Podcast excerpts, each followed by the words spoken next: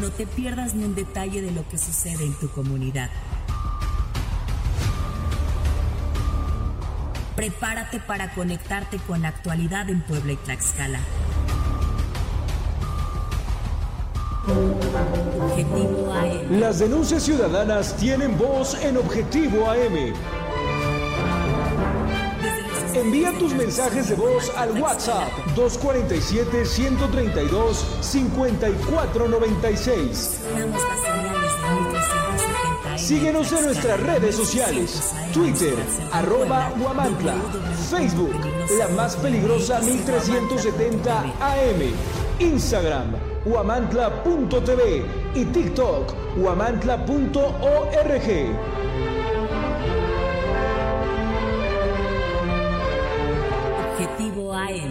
Bienvenidos a Objetivo AM. No somos testigos de la historia, escribimos la historia. En este programa analizamos la información para ofrecerte una perspectiva única y objetiva de los hechos más relevantes de lunes a viernes. Prepárate para conocer la verdad detrás de las noticias. Objetivo AM es una producción de la más peligrosa 1370 AM.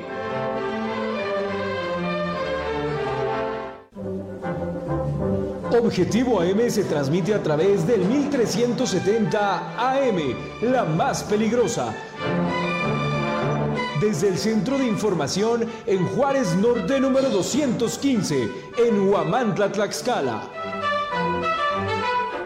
Desmantelan al colaboratorio en Españita, es el tercero hallado en territorio tlaxcalteca en lo que va del año. Tras incendios, se contradicen Ayuntamiento y Protección Civil Estatal por daños en el mercado 12 de mayo de Apizaco.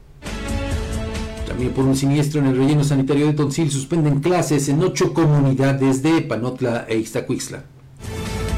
Un reporte de la Ibero da cuenta sobre aumento de casos de trata en el vecino estado de Puebla. Impulso gubernamental en la comercialización de productos artesanales poblanos a través de catálogo digital y la expo navideña.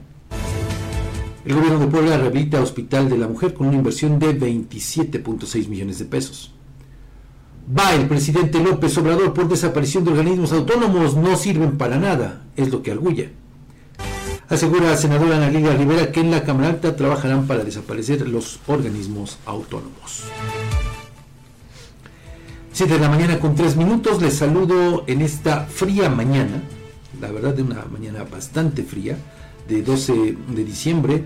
Le comentaba, bueno, saludo a Edgar Conde, quien estudia, ¿qué tal Edgar? Fabián, muy buenos días, un saludarte a ti y a todo el auditorio como todos los días. Te comentaba hace un rato que, bueno, pues desde por lo menos a las, cuando me levanté a bañarme, Sí, eh, y hasta ahorita no ha cambiado la temperatura, estamos a 3 grados. 3 grados, pero la sensación térmica es mucho más baja porque Sí. además está corriendo aire, Sí, un aire helado. Us- Usted, eh, eh, incluso, pues a quienes nos sigue en, en, eh, pues en En redes Facebook, sociales. pues se dará cuenta que en lo personal, pues traigo hasta mis guantes, mi bufanda, algo que no había eh, desempolvado desde los días anteriores, pero pues hoy nos habla de esa eh, temperatura pues tan baja que se está sintiendo, de, dicho desde ayer, todo el día. ayer se sintió una temperatura Muy bastante fría. baja y entonces, bueno, pues eh, la recomendación es esa. Cayó una ligera lloviznita, muchos ah, dicen que Aguanieve. aguanieve y es muy probable que hoy la Malinche nuevamente Que continúe. amanezca pues otra vez nevada en la cima.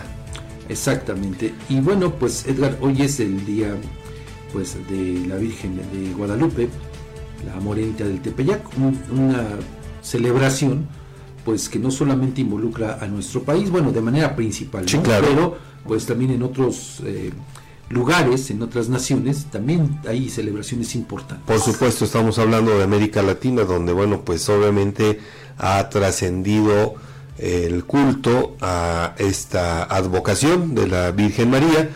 Y eh, yo creo, no sé si tú has notado esto, Fabián, pero cada 12 de diciembre la temperatura desciende. ¿Por qué razón? No lo sé. Fíjate que, pues sí, efectivamente los 12 de diciembre hay eh, una temperatura baja. Sin embargo, yo te voy a decir, yo no recuerdo eh, en los últimos años que estuviese incluso lloviznando o, que cayera esta agua nieve.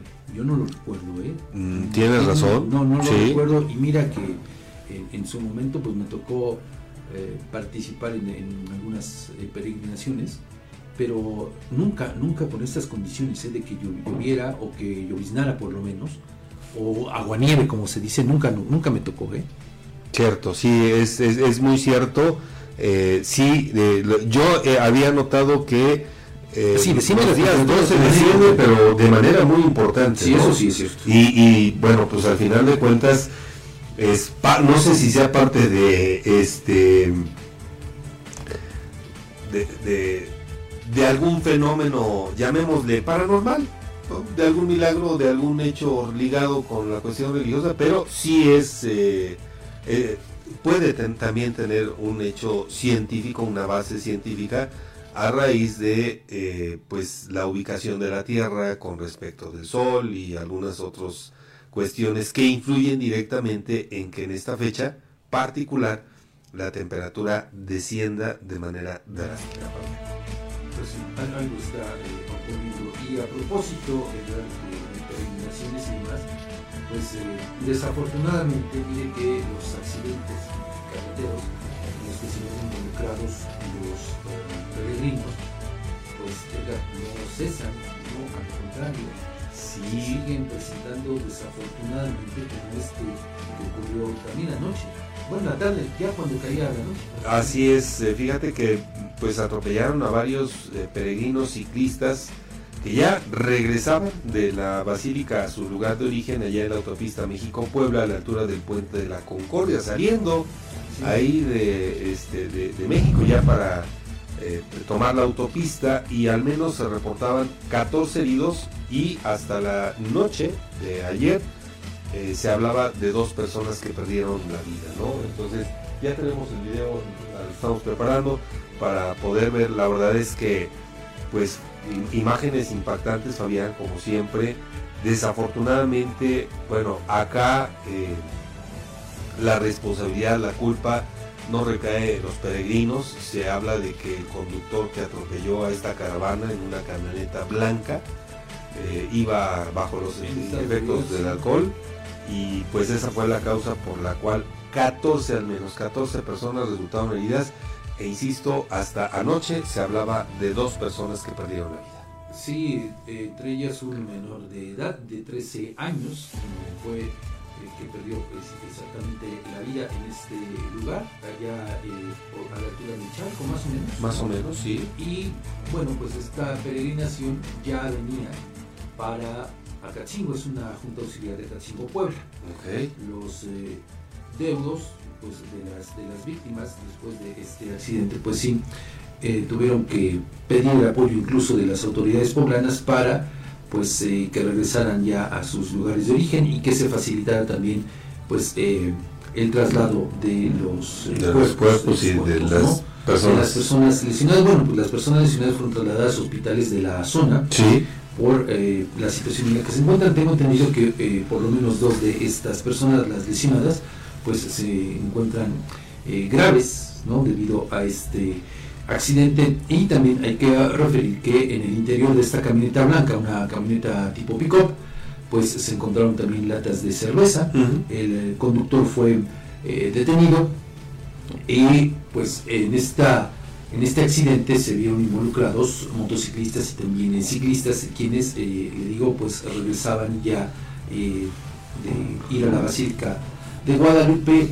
Y bueno, Sí, efectivamente, pues en esta ocasión se toparon con una pues un sujeto que conducía en estado de vida, pero fíjate, a contrapelo de lo que tú dices, y, tampoco se trata de, lo, aclaro, ¿no? De, de satanizar a nadie, ¿no? Pero, mira, yo he estado revisando de estos últimos días videos, fotografías, y en muchas de estas imágenes que, que he tenido a la vista, ¿sabes qué he encontrado? Que las peregrinaciones, los peregrinos, van, ahora sí, como pues dice esta frase coloquial, a la buena de Dios. Es decir, no llevan nadie que nos abandere al frente, no lleva nadie que nos abandere atrás. Entonces, eh, esto representa un riesgo bastante grande. Y luego eh, hay vehículos, Edgar, en los que ni siquiera las luces traseras le sirven. Entonces, la verdad es que es un riesgo bastante grande. Luego, también en, en carretera me ha tocado ver cómo, sobre todo las peregrinaciones de ciclistas y de motociclistas, cuando te encuentras estos contingentes grandes, eh, de repente, pues tú, eh, obvio, por como ellos vienen a otra marcha, a otro ritmo, ¿no? Entonces, me ha tocado ver cómo en ese, ya sabes, ese afán de, no sé si llegar más rápido que los otros, o, o no sé con qué propósito, pero de repente tú vas en el otro carril, en el carril izquierdo, y, se eh, salen los motociclistas, los ciclistas, rebasando sin ninguna precaución. Sí, eso sí, sí, claro. Eso hay que decirlo. Y, y- y digo, lo, incluso lo hemos comentado más de una ocasión, Fabián, que a veces creo que el hecho de venerar a una imagen, eh, de, de rendir un culto, no necesariamente tiene que ser a través de la exposición o el eh, riesgo de la vida o de la integridad física, ¿no? Creo que hay otras maneras, pero bueno, obviamente mm, esta práctica que es muy común, muy popular, pues será difícil de ya no radicar, modificar. No, no, no, pero, pero tiene que haber conciencia, porque, eh, eh, repito, sí en nombre de la fe y lo que tú gustes y mandes, sí, pero también pierden de vista algo, Edgar. Muchas personas dirán, ah, bueno, es que solamente una vez al año. Sí, efectivamente, pero, a ver, tú también, eh, independientemente de que creas o no en la Virgen de Guadalupe, o en lo que tú creas, pero también tienes eh, responsabilidades, tienes cosas que hacer. Sí. Y no, no por, por una eh, manifestación de fe de la que tú quieras, pues te tienen que afectar. Claro. Esa es una, una, Sí, sí, ¿no? Entonces, eh, tiene razón, lejos de, de que podría o desaparecer, pudiera desaparecer, está complicado. Tan solo escuchaba hoy los datos referentes a toda la gente que está llegando a la Basílica de Guadalupe y se habla de 11 millones de personas. Cuando hace algunos años, previo a la pandemia, eran alrededor de 6 millones de personas. O sea, se- Entonces, prácticamente se duplicó. Se ha duplicado. Sí, claro. Y eso nos habla de eh, los riesgos que conlleva por tanta gente que, que participa en estas peregrinaciones. Además, lo vemos en las carreteras, cerca, ¿no? Cómo es el flujo constante, muy, muy, muy constante, eh, tanto de ida como de regreso, y más aquí en nuestra en esta zona en la que nos encontramos del Estado, que es paso obligado para muchas peregrinaciones, ¿no? Incluso, bueno, tú lo puedes ver en, nuestro propio entorno, como hace muchos años, solamente, por ejemplo, ¿no? En el caso de Guamantla, ¿qué peregrinaciones son las que iban a la Basílica de Guadalupe? Inicialmente la del convento, Sí, ¿no? Eh, la de la parroquia, sí. después fue la de la caridad La calidad. y padre. Eh, y- la- también que esta de la- los trabajadores de Embajador Silva, Cierto. ¿no? que también se volvió muy popular, Muy popular, en algún tiempo. cierto. Digamos que eran las cuatro, ¿no? Eh, pero después ya fue incrementando y surgieron las de los barrios. Sí, Sí. sí, es cierto. ¿Qué pasó después?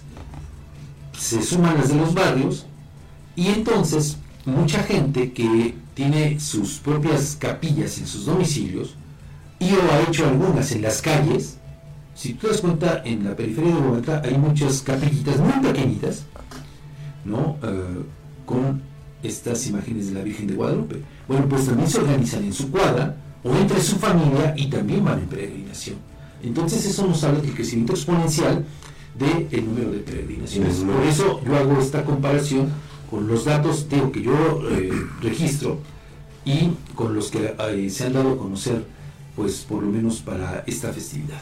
Sí, es cierto. Es, es muy cierto este, este dato que tú nos eh, haces ver, Fabián. Y creo yo que, bueno, desde mi perspectiva, qué bueno que creas en algo. Eso es importantísimo. eh, sea en lo que tú creas, pero es muy importante creer en algo, ¿no?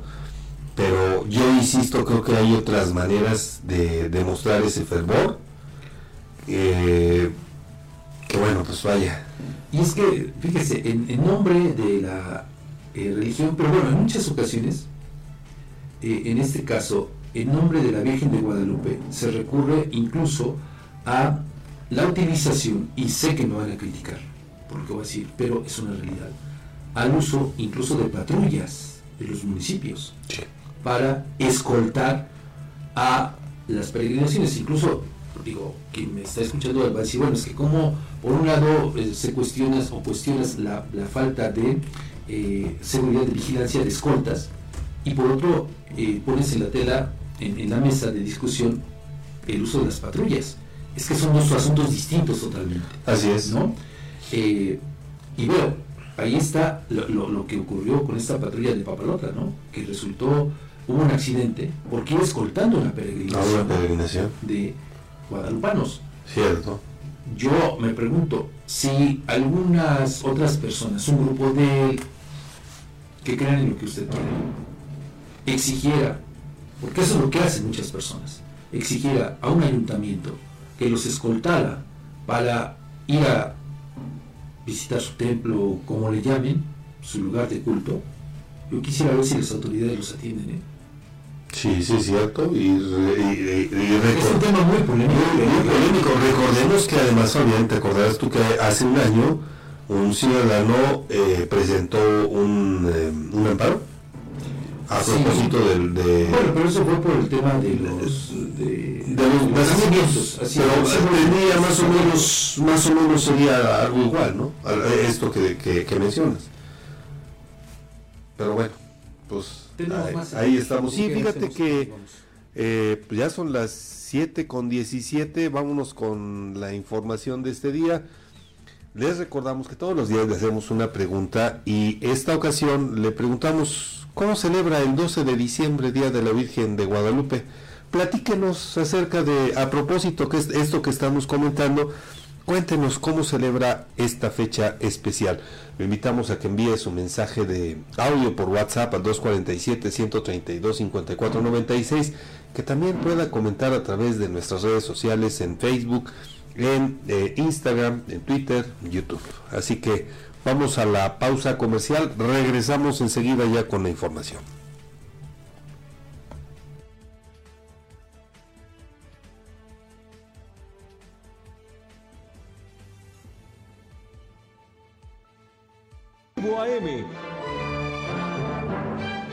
Envía tus mensajes de voz al WhatsApp 247 132 5496.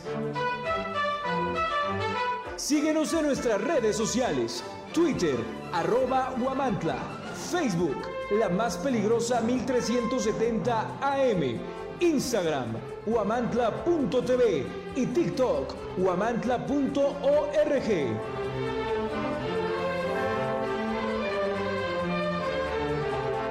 En Alzayanca estamos escribiendo una nueva historia.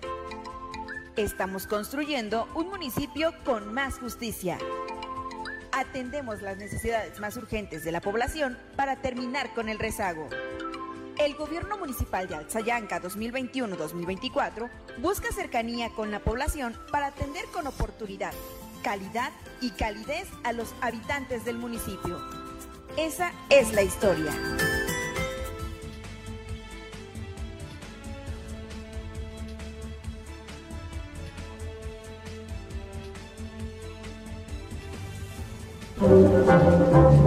Objetivo AM se transmite a través del 1370 AM, la más peligrosa. Desde el Centro de Información en Juárez Norte número 215, en Huamantla, Tlaxcala. Vamos a iniciar con las noticias. Le comparto que elementos de la Policía Federal Ministerial de la Fiscalía General de la República aquí en Tlaxcala cumplimentaron una orden eh, ministerial derivada del hallazgo de material y equipo para la elaboración de drogas sintéticas. De acuerdo con la investigación respectiva, elementos de la Secretaría de la Defensa Nacional, al realizar recorridos de inspección y reconocimiento, es decir, de manera fortuita, no producto de trabajos de inteligencia, hallaron en una barranca cerca del poblado de Santa Cruz de Lancingo, en el municipio de Españita, material, equipo y sustancias propias de un laboratorio clandestino para la producción de drogas sintéticas.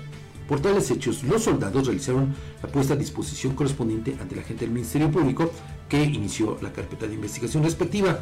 Entonces, la Policía Federal Ministerial y peritos especializados en diferentes materias complementaron dicho procesamiento en el lugar de los hechos, donde, fíjese, aseguraron una camioneta tipo pick-up, diversos recipientes como tinas, botes, cilindros, costales, emudos, garrafones que contenían en su interior sustancias químicas, así como palas, rollos de tela, carretillas, básculas y otros objetos. Todo lo asegurado pues fue puesto a disposición de la gente del Ministerio Público, es decir, sí estamos ante la presencia de un laboratorio clandestino para la elaboración de drogas sintéticas. Bueno, pues en lo que va del año es el tercer laboratorio clandestino, el tercero, ¿eh? desmantelado en territorio tlaxcalteca. Este año. Este año, solo en este año. En uno de esos se decomisaron 22 kilos de clorhidrato de metanfetamina, una droga comúnmente conocida como cristal. Los otros dos narcolaboratorios operaban en Santa Cruz Tlaxcala y en la comunidad de San Isidro Buen Suceso, municipio de San Pablo del Monte.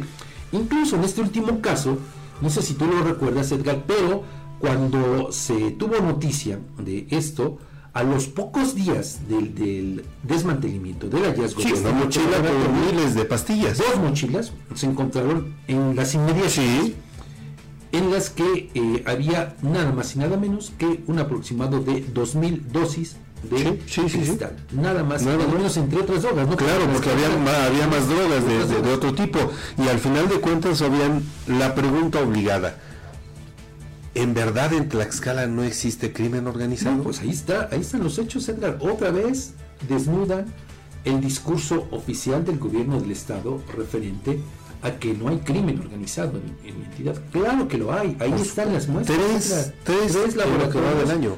Y, y bueno, eh, estamos ya cursando el doceavo mes, pero el primer laboratorio, si no tengo mal el dato, eh, fue desmantelado por ahí de mayo.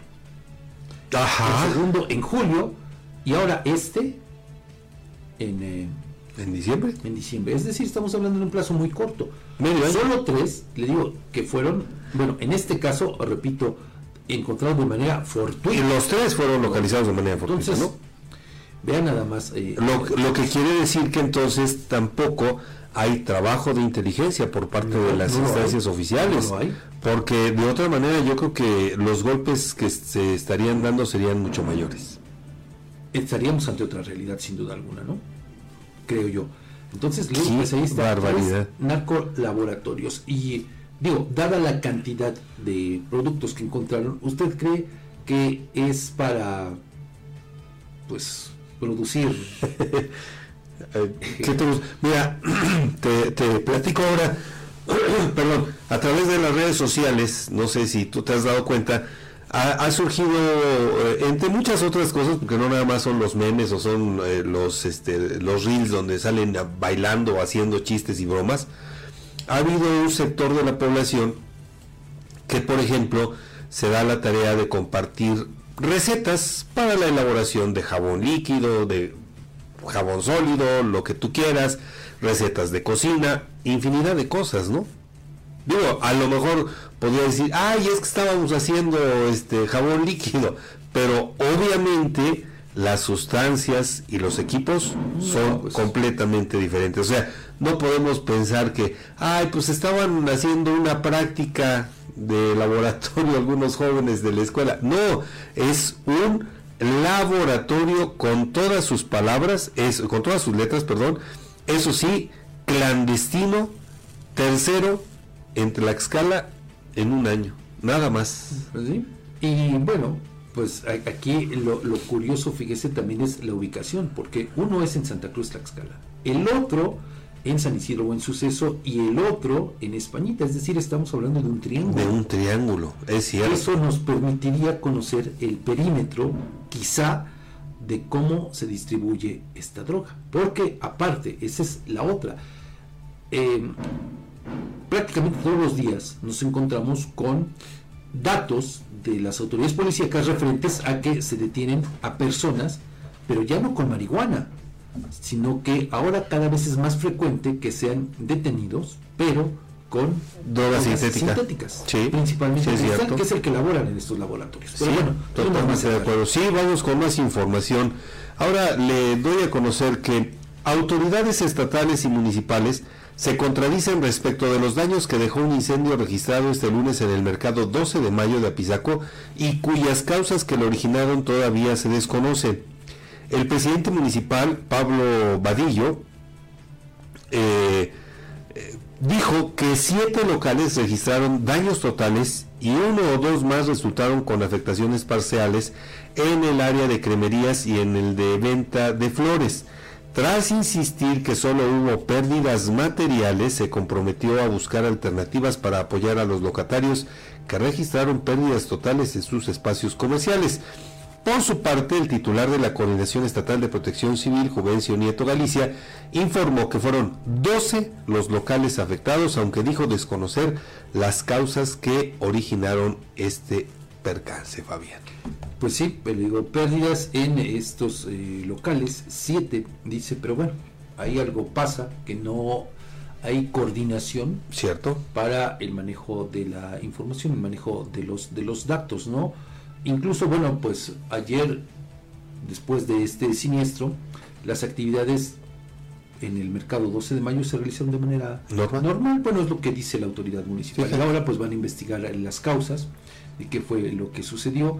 Se manejan ahí por lo menos dos hipótesis. Una, que pudo tratarse de un cortocircuito. Otra, que fue por eh, que alguien dejó en alguno de estos lugares una vela, una veladora encendida. Y entonces pues eso es lo que habría provocado. Pero bueno, pues esperemos que eh, se realicen las investigaciones correspondientes y que pues desde luego también se den a conocer, pero sobre todo que se tomen las medidas necesarias para evitar que se repita una Me llama la atención esta falta de coordinación in- interinstitucional e intergubernamental. Bueno, Edgar, a ti te llama la atención, a mí no, porque, pues mira, con don Juvencio Nieto, quien cobra como titular de protección civil, pues todo puede ocurrir.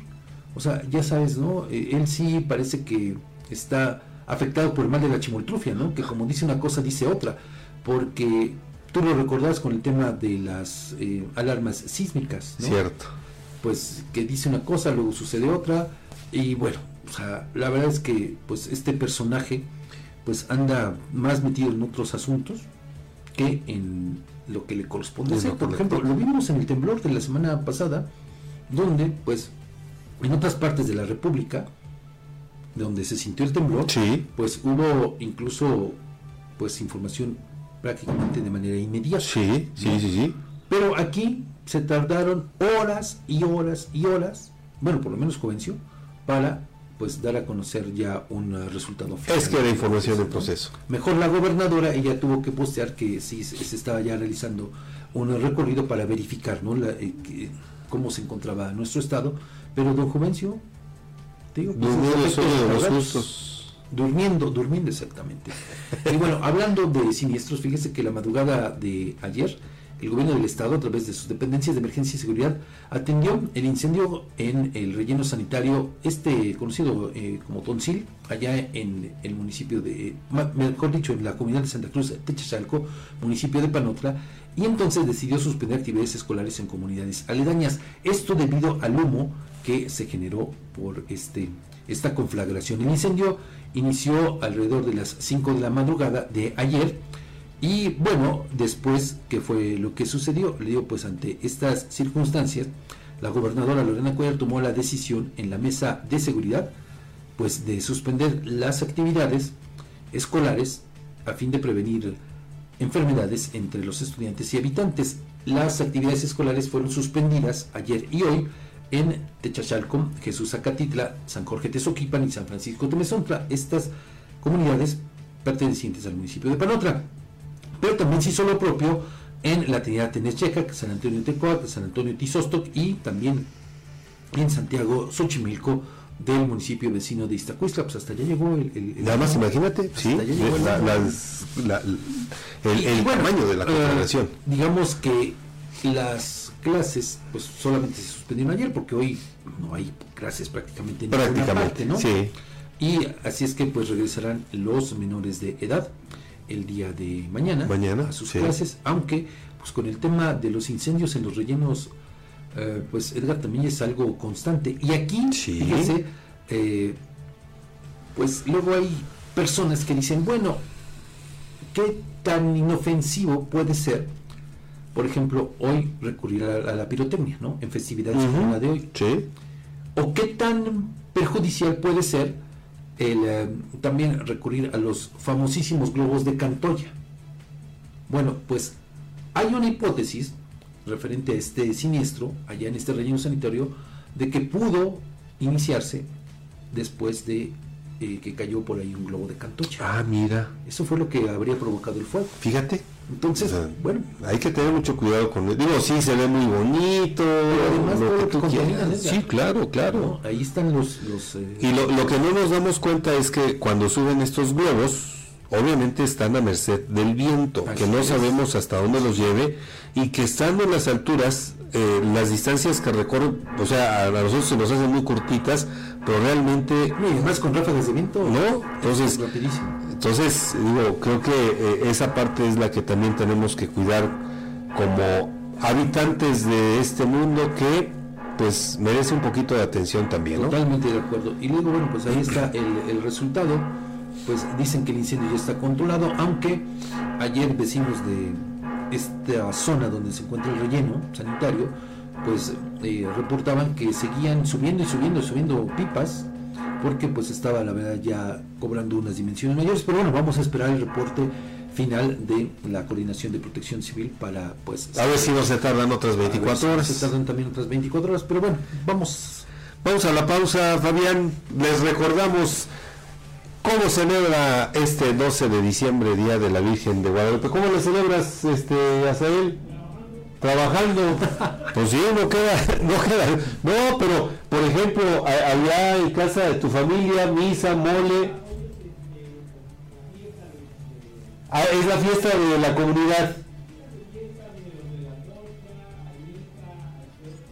Mira, tienen peregrinación llega, llega la, peregrinación, hay la misa, los cohetes. En muchas ocasiones, Fabián, incluso familiares de los peregrinos llegan al, templo, a, donde es su punto de reunión, y, llevan, perdón, que si las enchiladas o que si los tacos les dan de comer, no nada más a los peregrinos, sino a todas las personas que vayan a la misa, ¿no? bueno, pues ahí está lo que nos platica eh, Azael Juárez. Nosotros le preguntamos cómo celebra el 12 de diciembre, Día de la Virgen de Guadalupe. Envíenos sus comentarios por audio en nuestro WhatsApp, el 247-132-5496. Y también le invitamos a que comente en cualquiera de nuestras redes sociales. Vamos a la pausa, volvemos con más información.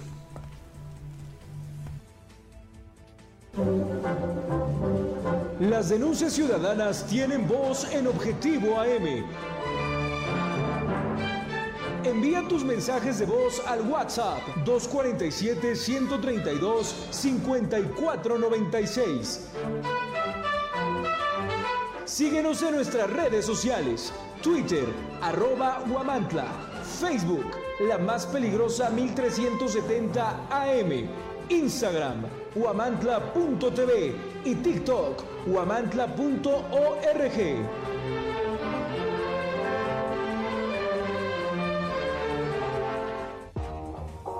Amantes del dulce, les traemos una tentación que no podrán resistir.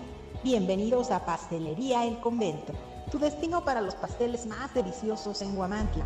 En Pastelería El Convento hacemos tus momentos especiales aún más memorables Ofrecemos una amplia gama de pasteles para todas las ocasiones, tamaños y sabores para satisfacer todos los gustos. Y si tienes un evento familiar en puerta, prueba nuestros pasteles de tres leches, tres quesos, mil hojas, fruta fresca, zarzamora, rosca de reyes, hojaldras, gelatinas, flan y el delicioso chocoplan. Estamos ubicados en dos direcciones en Huamantla, en Morelos Oriente 106 y en Juárez Norte 215. También puedes encontrarnos en Gajales 3 Oriente número 7.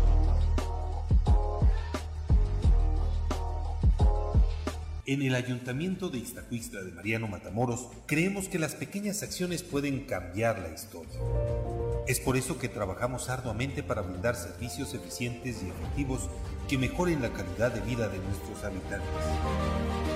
Desde mejoras en infraestructura hasta programas sociales, estamos comprometidos a hacer de Ixtacuistla un lugar mejor para vivir. Ixtacuistla, pequeñas acciones que cambian la historia.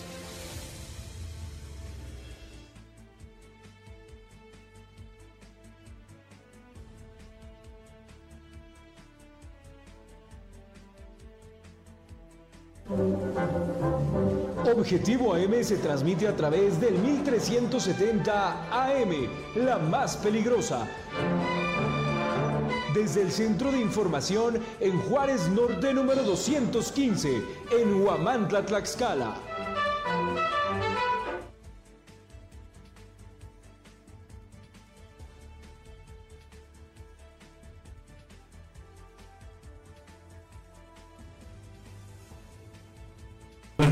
Noticias aquí en Objetivo AM, 7 con 36 minutos. En estos momentos la temperatura es de 5 grados. Bueno, ya subió un poquitito ¿Tantito? más, se sigue Se sigue sintiendo mucho, frío, sí. Mucho frío. Sí, sí, sí. Eh, bueno, vamos a las noticias. Fíjese que se estima que entre 2015 y 2022 en el estado de Puebla hubo al menos 280 víctimas de trata. 280. La desproporción con respecto de las denuncias sugiere fallos en captura y enjuiciamiento. Esto lo consideró María del Rosario Arrambide, quien es directora del Instituto de Derechos Humanos Ignacio Elacurría de la Ibero Puebla. Vamos a escuchar qué fue lo que dijo sobre este tema tan delicado.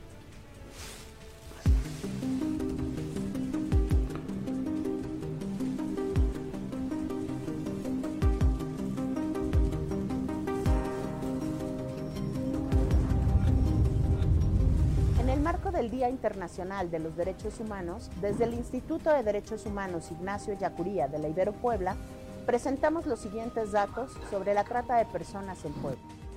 Entre 2015 y 2022 se iniciaron 257 averiguaciones previas y carpetas de investigación, identificándose 280 víctimas. El 30 de septiembre de 2023 se reportó un alza de denuncias con 59, lo que muestra un agravamiento del delito y la ineficacia en las políticas públicas de prevención. Estos datos se agravan considerando que la Oficina contra las Drogas y el Delito de la ONU estima que por cada víctima identificada existen 20 más sin identificar. 177 de las 280 víctimas fueron mujeres, lo que indica una feminización del delito. En cuanto a las modalidades de explotación, la Fiscalía no tiene información. En el mismo periodo se emitieron 52 sentencias condenatorias, lo que comparado con las denuncias resulta desproporcional y evidencia que la captura y el enjuiciamiento de las personas responsables no se está concretando, lo que fomenta la repetición del delito. Por ello, realizamos las siguientes recomendaciones.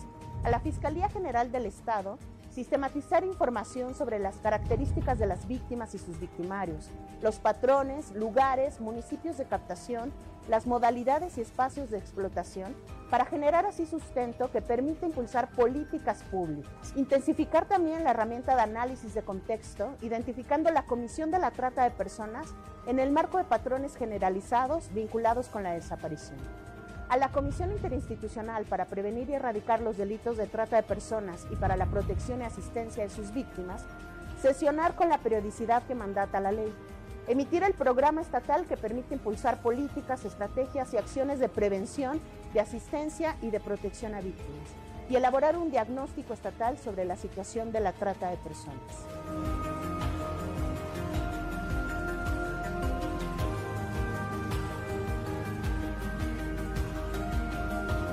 Datos de una situación preocupante, Edgar, que también se registra en el vecino estado de Puebla. Fíjate nada más en incremento el número de víctimas de trata allá en el estado de Puebla, que bueno, ¿qué, qué te puedo decir Fabián? Eh, muy cerca de, de, la zona conocida como la cuna de la trata en Tlaxcala. Es, muy, muy, muy cerca. cerca de Tenancingo, de hecho, bueno, pues bandas locales de acá de Tlaxcala operan precisamente en Puebla.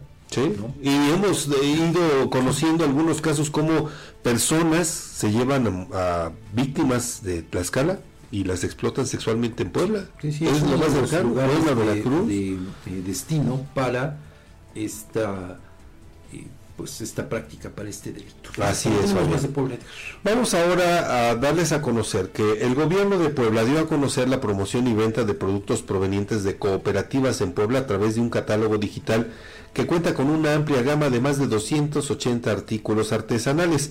Este catálogo aparece en la página web de la Secretaría del Trabajo en www.st.puebla.gov.mx el cual detalla características específicas de los productos y ofrece datos de contacto directo con los fabricantes. Gabriel Biestro Medinilla, secretario de Trabajo, destacó que este mecanismo permitirá a la población explorar y adquirir artículos elaborados por grupos productivos de diversos municipios, eliminando la necesidad de desplazarse físicamente hasta sus lugares de origen. El enfoque principal de estas acciones es fortalecer las cadenas productivas, dando apoyo a más de 500 cooperativas registradas en el Estado, según datos del INEGI. Se añade a este número un total de 236 cooperativas que han obtenido su registro formal en los últimos dos años, subrayando así el incremento constante de integración de nuevas entidades productivas en la economía formal de Puebla. En palabras del secretario Biestro Medinilla, este catálogo representa un complemento estratégico a otras iniciativas que la Secretaría del Trabajo promueve en beneficio de los grupos productivos organizados.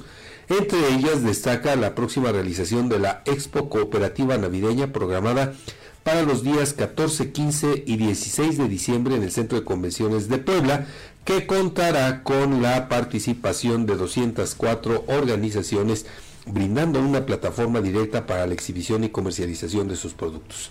Y en este sentido, Fabián, a mí me llama la atención, te acordarás tú a propósito de este programa del Instituto Tlaxcalteca de la Juventud con el obsequio de em, estas, estos triciclos.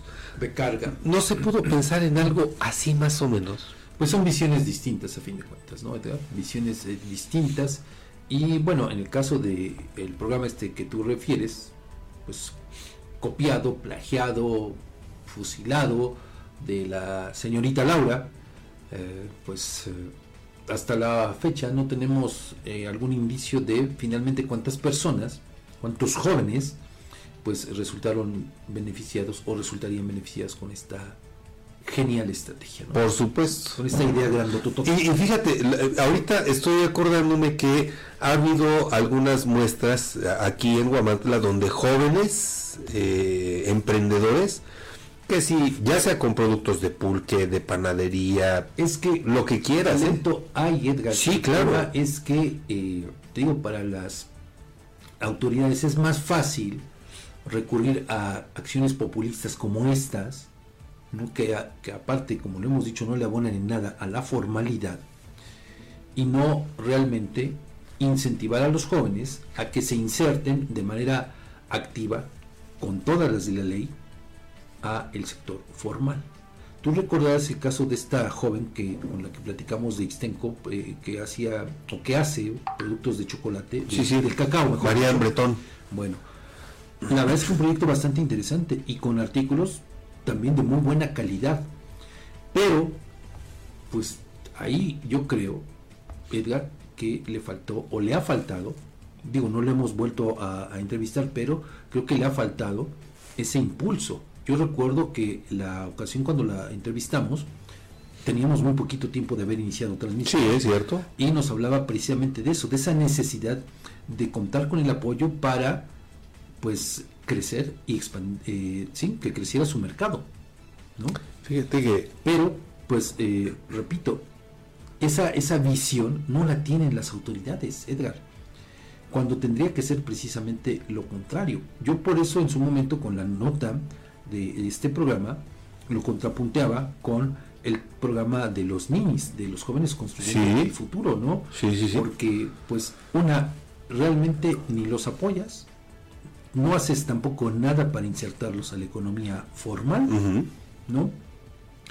y lo único que fomentas son otro tipo de situaciones. Fíjate, vamos a buscar a Marian para que nos platique al respecto qué tanto ha recibido el apoyo. Digo, porque al final de cuentas es emprendedora. Y también me voy a dar la tarea de buscar a la organizadora de este expo, expo este grupo mestizo, algo así, aquí en Huamantla, que también tiene, eh, la idea fue formar un grupo de jóvenes emprendedores para que expusieran sus productos y algunos ya incluso con sus pequeñas empresas, con sus negocios, pero trabajando dentro de la formalidad, Fabián. Bueno, tenemos más de Puebla. De Vamos con más información. El gobierno de Puebla, encabezado por Sergio Salomón Céspedes Peregrina, realizó un recorrido de supervisión por las obras de rehabilitación del Hospital de la Mujer en las que se invierten 27.6 millones de pesos como parte de las acciones para garantizar el derecho a la salud y fortalecer los servicios médicos de la entidad. El mandatario destacó que su administración construye y rehabilita hospitales, centros de salud y clínicas con el objetivo de brindar mejores oportunidades médicas a los grupos más vulnerables. Asimismo, anunció que el quirófano itinerante será habilitado mientras concluyen las obras para seguir atendiendo a los pacientes. La Secretaría de Salud Estatal, la Secretaria, perdón, de Salud Estatal, Araceli Soria Córdoba, afirmó que estas obras convertirán nuevamente al hospital en uno de primer nivel 19 años después de su fundación, al ofrecer una atención regional especializada para mujeres y recién nacidos. Soria Córdoba agregó que esta inversión impacta en la calidad de vida de las mujeres, previniendo muertes maternas y facilitando el acceso equitativo a medicina de especialidad. Con estas acciones, dijo, el gobierno brindará una mejor atención médica al total de la población. Los trabajos abarcarán la rehabilitación de más de 8.000 metros cuadrados con mejoras en acabados, recubrimientos, aluminio, herrería, carpintería, instalaciones hidrosanitarias, eléctricas y de gas. También se intervendrá en la señalética, impermeabilización, sistema de enfermo-enfermera, aire acondicionado, voz, datos y equipamiento. Pues nos vamos a la... Vamos con la pausa. Recuerde que le estamos haciendo la pregunta este día cómo celebra el 12 de diciembre Día de la Virgen de Guadalupe. Compártanos sus experiencias, compártanos sus tradiciones. Lo invitamos a que envíe sus comentarios bueno, por audio. Ahí, eh, hablando de celebraciones, Edgar, tú recordarás que todavía hasta, pues, eh, hace, pues sí, un par de años, los trabajadores sindicalizados del ayuntamiento, los burócratas sindicalizados, pues también tenían su peregrinación. Es cierto. Pagada con recursos del erario público, porque esa canonjía, porque no me pueden decir que es una prestación, está eh, incluida en el contrato colectivo de trabajo. Así es. Hasta eso se les tenía que pagar a los trabajadores del ayuntamiento de aquí de Guamantla. A los sindicalizados. A los sindicalizados. Sí. nada más. Fíjate. Entonces, mira, eso también habla de cómo cada vez hay más peregrinaciones, Edgar. Mm. Antes no había estas manifestaciones de fe por parte de los burócratas. Sí, tiene razón. ¿no? Pero ahí está. Y aquí eh, lo cierto es que también ese gasto nunca se transparentó, nunca supimos bien a bien cuando pues estuvo vigente Cierto. el pago, le digo, ellos le llaman prestación, yo le digo canonjía. Eh, Sí, porque una prestación es aquella que impacta directamente en tu calidad de vida a partir de tu trabajo, de tu productividad. De, tu productividad ¿no? Pero aquí está, digo... Y nuevamente, Edgar, pongo el mismo ejemplo. Yo quisiera ver si algunas personas que no sean católicas, que no sean devotas de la Virgen de Guadalupe y que crean en, en lo que quieran, que también decidieran en algún momento tener una peregrinación a X lugar al muro, al muro de las dementaciones, imagínate. No sé, no sé. Sí, no, no sé. ¿no? Por Yo quisiera ver si las autoridades les iban a pagar su peregrinación, su viaje a fin de cuentas. Sí. Yo quisiera ver. Por eso vea cómo en muchas ocasiones se tergiversa precisamente eh, la posibilidad de tener un sindicato que defienda los derechos de los trabajadores y no las canonjías, como en este caso. Así es. Pues ahí está. Recuerde nuestro WhatsApp el 247-132-5496 o en cualquiera de nuestras redes sociales. Coméntenos cómo vive esta celebración del 12 de diciembre. Vamos a la pausa, regresamos con más.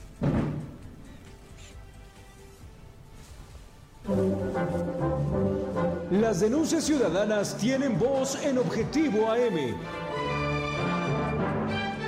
Envía tus mensajes de voz al WhatsApp 247-132-5496.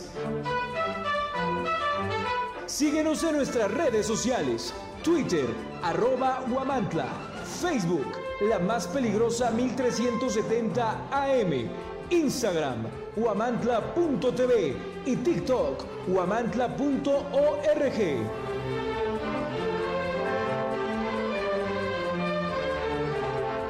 En el Ayuntamiento de Iztacuistla de Mariano Matamoros creemos que las pequeñas acciones pueden cambiar la historia. Es por eso que trabajamos arduamente para brindar servicios eficientes y efectivos que mejoren la calidad de vida de nuestros habitantes.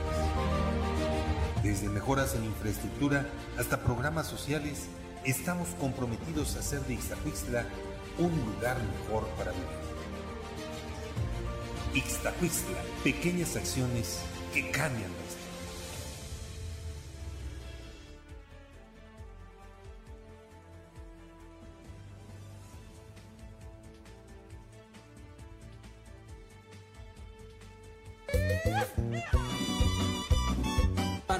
De comida norteña, no busques más. En Restaurante La Santa somos el destino perfecto para la pizza, parrilla y bar.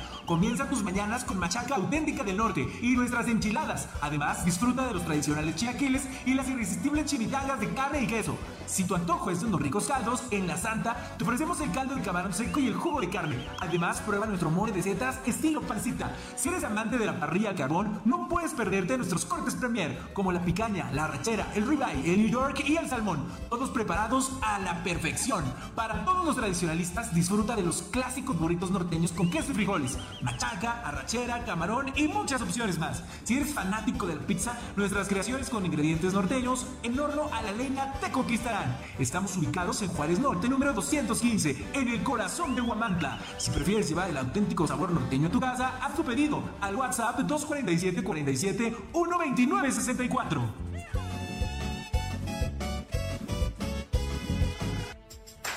En Macropay Guamantla te consentimos con un fabuloso regalo. Escucha esto, te regalamos un cupón de 600 pesos de descuento en el enganche de tu nuevo celular a crédito. Y eso no es todo. Para mantener tu dispositivo seguro te ofrecemos fundas al 2x1. Sí, 2 por el precio de uno. Además, si estás buscando un smartwatch, te tenemos cubierto con un increíble 40% de descuento.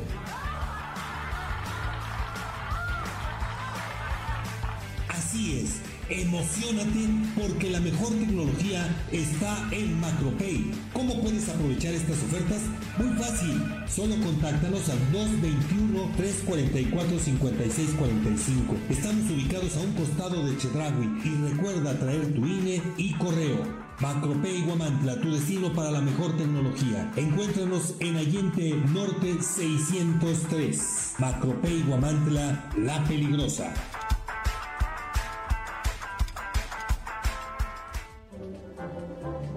Objetivo AM se transmite a través del 1370 AM, la más peligrosa.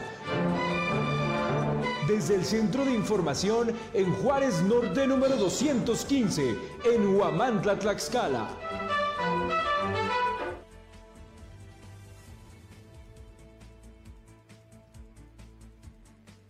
Por el informe de gobierno y el fin de año, la zona limítrofe con Puebla se convirtió en franja roja o tierra de nadie.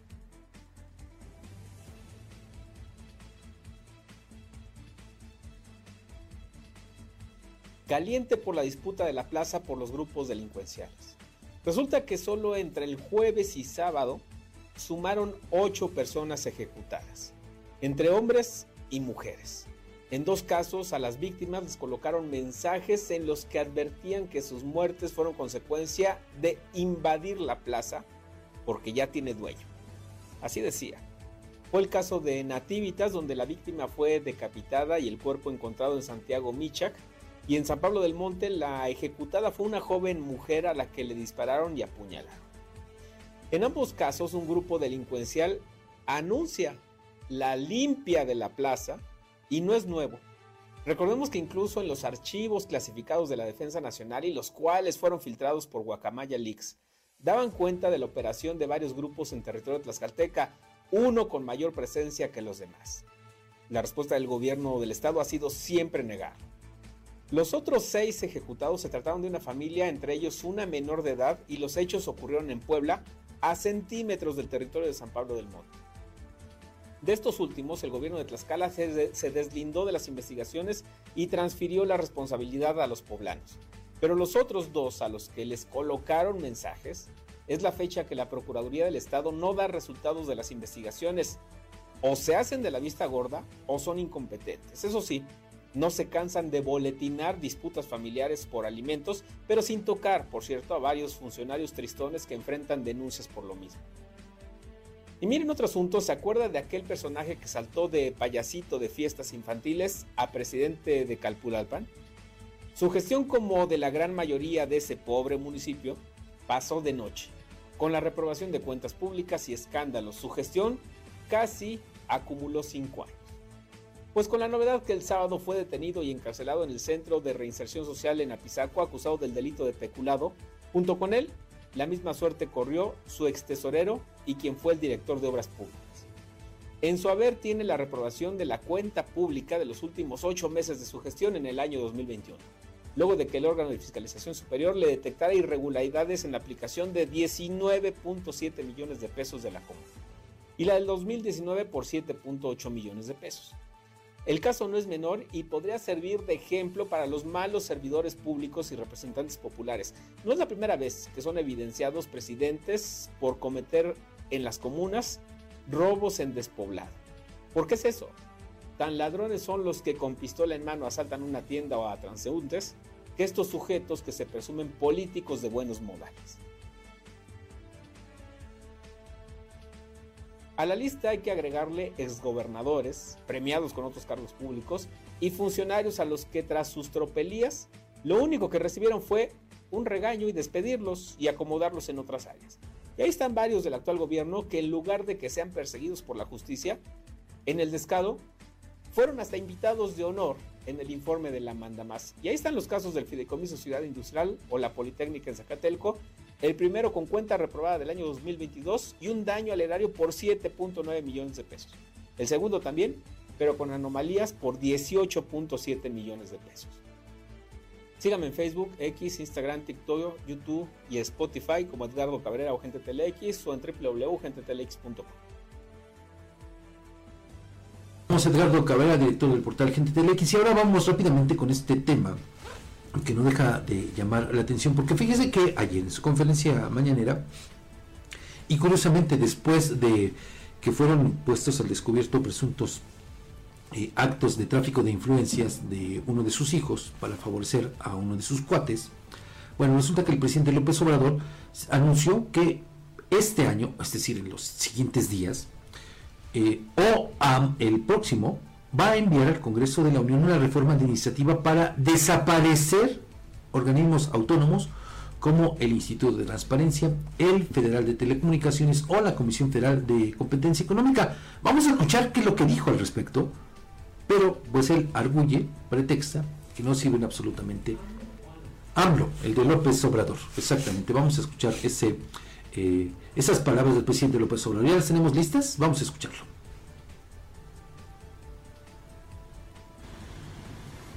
No puede haber gobierno rico con pueblo pobre. Y hay muchos organismos onerosos que no sirven para nada. Son gastos superfluos. Entonces, ¿cómo vamos a estar pensando no en cobrar más impuestos, sino en que haya una reforma fiscal. Si todavía no terminamos de hacer todos los ajustes que requiere la administración pública, que esa es otra iniciativa de ley que quiero enviar. Cómo desmontar todo ese aparato que crearon paralelo al gobierno para tener el control de todas las decisiones del poder público. ¿Qué es el Instituto de la Transparencia? ¿no? ¿Qué es el Instituto de Comunicaciones? ¿Qué es el Instituto de la Competencia? ¿Qué la cree? Que no sé cuánto.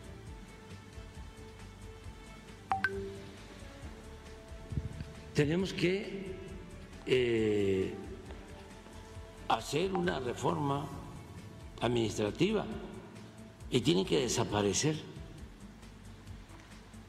todos esos organismos supuestamente autónomos. Y es supuestamente autónomo porque no le sirven al pueblo, están al servicio de las minorías. Cada vez que se quiere defender a Pemex, que se quiere defender a la Comisión Federal de Electricidad, sale el Instituto este de la Competencia a defender a los particulares. lo que dijo el presidente López en su conferencia mañanera, con ese talante. Pero fíjese, horas después, ni siquiera habían eh, pasado 24 horas cuando la senadora tlaxcalteca Ana Lilia Rivera, quien ahora preside eh, la Cámara Alta del Congreso de la Unión, pues fíjese, prácticamente se le pone de tapete al presidente López y dice que eh, por lo menos el bloque de Morena en el Senado de la República va a estar pendiente de estas iniciativas que surjan desde Palacio Nacional para trabajar, dice, una reforma administrativa y desaparecer los órganos autónomos. Es decir, estamos ante una sumisión completa, absoluta, sin el mayor, eh, sin el menor desdoro.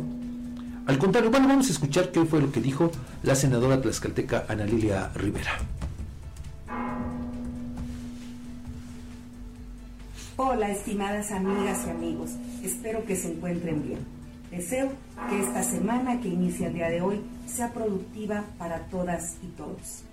Hoy por la mañana ha anunciado el presidente de México, el licenciado Andrés Manuel López Obrador, que enviará al Congreso varias iniciativas a fin de impulsar una reforma administrativa para desaparecer los órganos autónomos.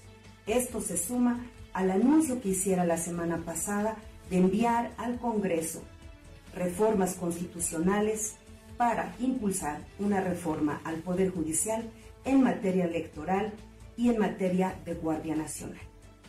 Los invito para que, mientras no conozcamos el contenido de estas iniciativas, guardemos prudencia.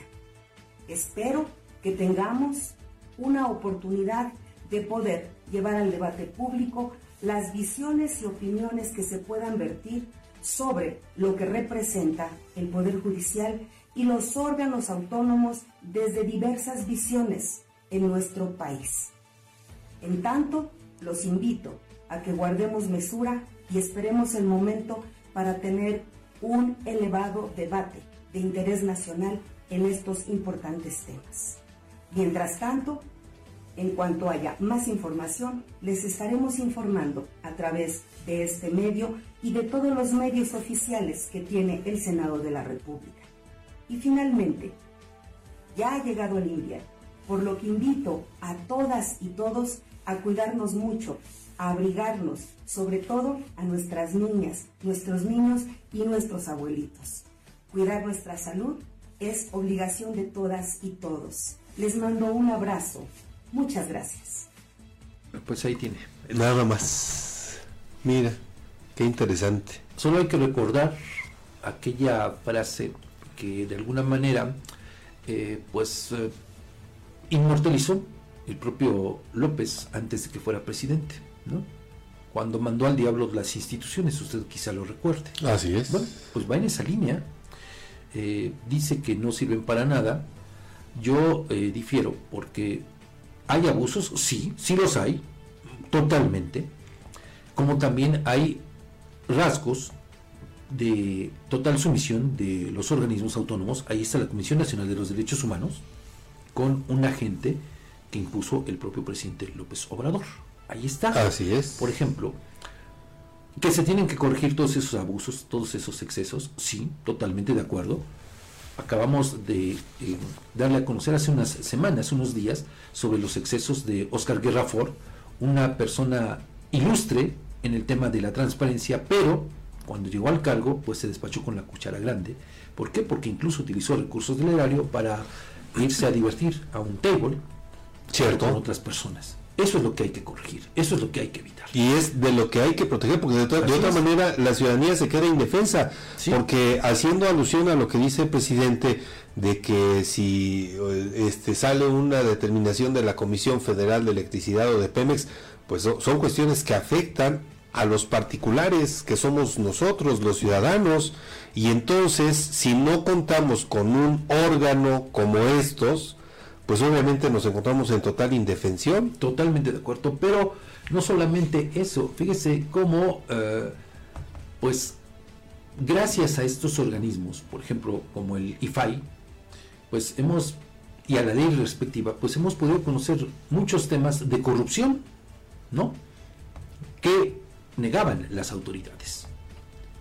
Casos, le podemos hablar de gente que involucra al PRI, al PRD, al PAN, a Morena, prácticamente todos los partidos políticos. Esa es una realidad que de otra manera no podríamos conocer. ¿no? Eso, eso es cierto. Pero, a ver, la otra, rápidamente para cerrar el comentario, si el presidente dice que son organismos que no sirven absolutamente para nada, que no benefician al pueblo, yo nuevamente pongo en la mesa de discusión el asunto de los partidos políticos. Usted dígame de qué sirven los partidos políticos, de qué nos sirven al pueblo todo, no a los que viven de los propios partidos, no a los que los ven como negocios, no, al pueblo en general. ¿De qué nos sirven los partidos políticos? Y son miles y miles de pesos los que año con año se les destinan para que puedan vivir y vivir bastante bien. ¿Qué beneficio tenemos como sociedad, Edgar? ¿Qué Como- como Porque aparte, lo que yo he insistido también, no de ahorita, de hace mucho tiempo, son los únicos en este país, las únicas instituciones, si lo queremos ver así, a las cuales no se les recorta un solo peso, un centavo, no se les puede recortar. Y hay de aquel, de aquella autoridad que, que tenga la osadía de retrasar, así sea un día, una semana, las prerrogativas que sí, desafortunadamente hay que decirlo, están previstas en la Constitución, Sí. pero hay que ver la que arman los partidos políticos. Hay que ver la que arman cuando se les multa porque hacen mal las cosas, porque no transparentan lo que tienen que transparentar. Cierto. Entonces, uy, no, arman una auténtica guerra, Edgar. Y tú dime, o sea, ¿a costa de qué o por qué tenemos que mantener a los políticos? A costa de cuestiones como la atención a niños con cáncer, Por por, ejemplo, ¿A costa de a del no funcionamiento de las estancias infantiles. Por eso, el asunto es ese, Edgar, tan rápido, tan fácil.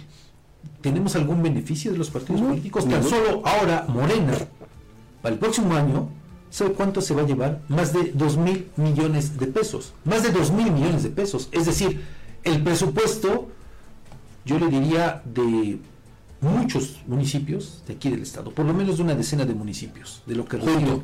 De los, de los que, que tienen y que más habitantes y los que reciben más si lo vemos con los municipios pequeñitos, pues imagínense la cantidad que se eleva. Fíjate nada más. Nada más, ¿eh? Sí, Por sí. ejemplo, Sí. ¿no? Dígame, ¿y por qué no hay una reforma para evitar que se le siga dando dinero a los partidos políticos? Claro. ¿Por qué? O sea, ¿por qué nosotros los tenemos que mantener? Porque esa es la palabra, no hay otra.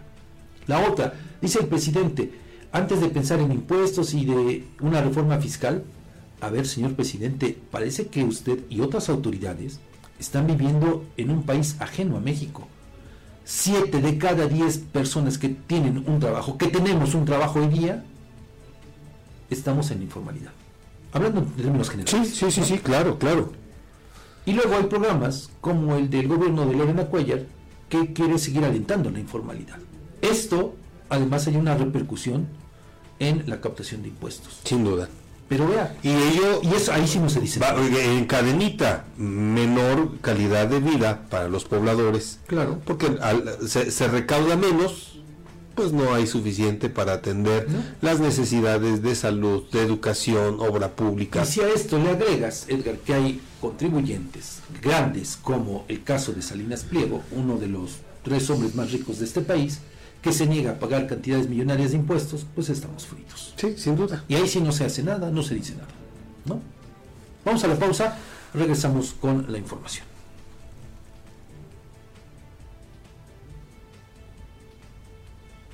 ¿Más café? Sí.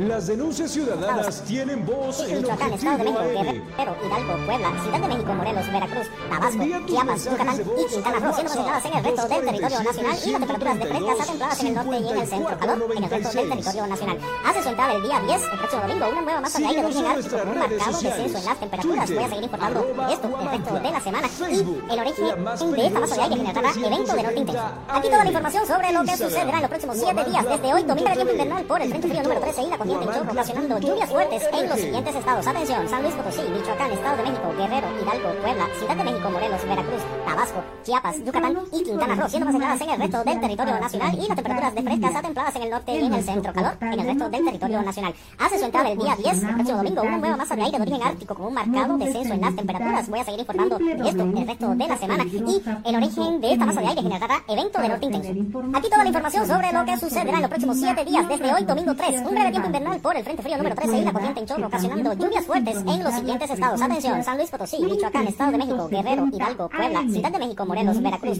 Tabasco, Chiapas, Yucatán y Quintana Roo, siendo más aisladas en el resto del territorio nacional y las temperaturas de frescas a templadas en el norte y en el centro, calor en el resto del territorio nacional. Hace su entrada el día 10, el próximo domingo, una nueva masa de aire de origen ártico con un marcado descenso en las temperaturas. Voy a seguir informando de esto el resto de la semana y el origen de esta masa de aire generará evento de norte intenso. Aquí toda la información sobre lo que sucederá en los próximos 7 días, desde hoy, domingo 3, un breve tiempo invernal por el frente frío número 13 y la corriente en chorro, ocasionando lluvias fuertes en los siguientes estados. Atención, San Luis Potosí, Michoacán, Estado de México, Guerrero, Hidalgo, Puebla, Ciudad de México, Morelos, Veracruz, Tabasco, Chiapas, Yucatán y Quintana Roo, siendo más en el resto del territorio nacional y las temperaturas de frescas a templadas en el norte y en el centro, calor en el resto del territorio nacional. Hace su entrada el día 10, el próximo domingo, una nueva masa de aire de origen ártico con un marcado descenso en las temperaturas. Voy a seguir informando de esto el resto de la semana y el origen de esta masa de aire generará evento de norte intenso. Aquí toda la información sobre lo que sucederá en los próximos 7 días, desde hoy, domingo 3, un breve tiempo invernal por el frente frío número 13 y la corriente en chorro, ocasionando lluvias fuertes en los siguientes estados. Atención, San Luis Potosí, Michoacán, Estado de México, Guerrero, Hidalgo, Puebla, Ciudad de México, Morelos, Veracruz, Tabasco, Chiapas, Yucatán y Quintana Roo, siendo aisladas en el resto del territorio nacional y las temperaturas de frescas a templadas en el norte y en el centro, calor en el resto del territorio nacional. Hace su entrada el día 10, el próximo domingo, una nueva masa de aire de origen ártico con un marcado descenso en las temperaturas. Voy a seguir informando esto el resto de la semana y el origen de esta masa de aire generará evento de norte intenso. Aquí toda la información sobre lo que sucederá en los próximos 7 días, desde hoy, domingo 3, un breve tiempo invernal por el frente frío número 13 y la corriente en chorro, ocasionando lluvias fuertes en los siguientes estados. Atención, San Luis Potosí, Michoacán, Estado de México, Guerrero, Hidalgo, Puebla, Ciudad de México, Morelos, Veracruz, Tabasco, Chiapas, Yucatán y Quintana Roo, siendo más aisladas en el resto del territorio nacional y las temperaturas de frescas a templadas en el norte y en el centro, calor en el resto del territorio nacional. Hace su entrada el día 10, el próximo domingo, una nueva masa de aire de origen ártico con un marcado descenso en las temperaturas. Voy a seguir informando esto el resto de la semana y el origen de esta masa de aire generará evento de norte intenso. Aquí toda la información sobre lo que sucederá en los próximos 7 días, desde hoy, domingo 3, un breve tiempo invernal por el frente frío número 13 y la corriente ocasionando lluvias fuertes en los siguientes estados. Atención, San Luis Potosí, Michoacán, Estado de México, Guerrero, Hidalgo, Puebla, Ciudad de México, Morelos, Veracruz, Tabasco, Chiapas, Yucatán y Quintana Roo, siendo más en el resto del territorio nacional y las temperaturas de frescas a templadas en el norte y en el centro, calor en el resto del territorio nacional. Hace su entrada el día 10, el próximo domingo, una nueva masa de aire de origen ártico con un marcado descenso en las temperaturas. Voy a seguir informando de esto el resto de la semana y el origen de esta masa de aire generará evento de norte intenso. Aquí toda la información sobre lo que sucederá en los próximos 7 días, desde hoy, domingo 3, un breve tiempo invernal por el frente frío número 13 y la corriente en chorro, transportada en un tren. Inaugurar el CBT 61 invernadero automatizado para el cultivo de la dalia, de la dalia aquí en Huamantla. Entrega la beneficencia pública 11 ambulancias equipadas a Tlaxcala. Arturo de Casa se perfila para ser comisionado del y ahí se, se inconforman diputados del PRI y PRD por el proceso de evaluación. Evalúa Humberto Hernández, visita de Claudia Sheinbaum aquí a Huamantla. Convocan el reclutamiento de personal para empresa también de aquí en Huamantla. Vamos a continuar con la información en esta siguiente hora de noticias aquí en Objetivo de Medgar. Sí, Fabián, fíjate que eh, pues nos llamó la atención eh, esto que le vamos a compartir en unos breves instantes en un video en el que civiles circulan armados en Sonora sin que ninguna autoridad los detenga. Pasean con una Barrett calibre 50, que además es perfectamente visible, pues va a bordo de una camioneta tipo pick-up, allí en Benjamín Hill, Sonora. Vamos a ver. Pues una escena que cada vez se vuelve más común, no solamente en este lugar, sino también en otras partes de la, de la República, donde pues eh, los grupos del crimen organizado, Edgar, hacen sentir su presencia precisamente a través de estas manifestaciones. Sí. ¿No? Y pues lo raro, por llamarlo de alguna manera, pues es que eh, todos lo vemos, menos las autoridades. O ya se rindieron. Por eso digo, pues estas, esas escenas son cada vez más frecuentes, pero eh, repito, pues eh, no hay autoridad alguna que las pueda ver. Por ejemplo, eh, ahora, bueno, nos, nos, compartes esto, pero con relación a esta masacre que hubo ahí en el Estado de México Sí. la semana pasada, el viernes, pues fíjate, ya habían advertido los habitantes de ese lugar Sí. a las autoridades. ¿Y qué hicieron las autoridades? La nueva Ayer, ayer leía incluso que el ejército tenía información puntual. información. ¿Qué hicieron? Nada. Nada. Nada. Absolutamente. Nada. Y bueno, en este contexto, solo referir que en ese caso de ahí, del Estado de México, ¿sabe cuánto obtenían al año estos gru- este grupo delincuencial de la familia michoacana? Alrededor de 55 millones de pesos. Nada más. Nada más por el derecho de piso. Fíjate. Pero tenemos más cerca. Vamos con más y bueno, les vamos a regalar, sobre todo para quienes nos ven a través de redes sociales, una postal que fue captada ayer en el Estado de México, precisamente en el municipio de Jocotitlán, con una inusual nevada. Ahí se aprecia. Yo, yo nunca he estado en vivo en una nevada, Fabián. Es muy bonito. Pero a- a- lo, lo que podemos ver, digo, afortunadamente quien toma el video eh, hace una toma de tal suerte que el fondo sea oscuro y permita ver la caída de la nieve, pero sobre todo como los árboles ya completamente cubiertos de blanco con la nieve que cae allá en Jocotitlán, el Estado de México.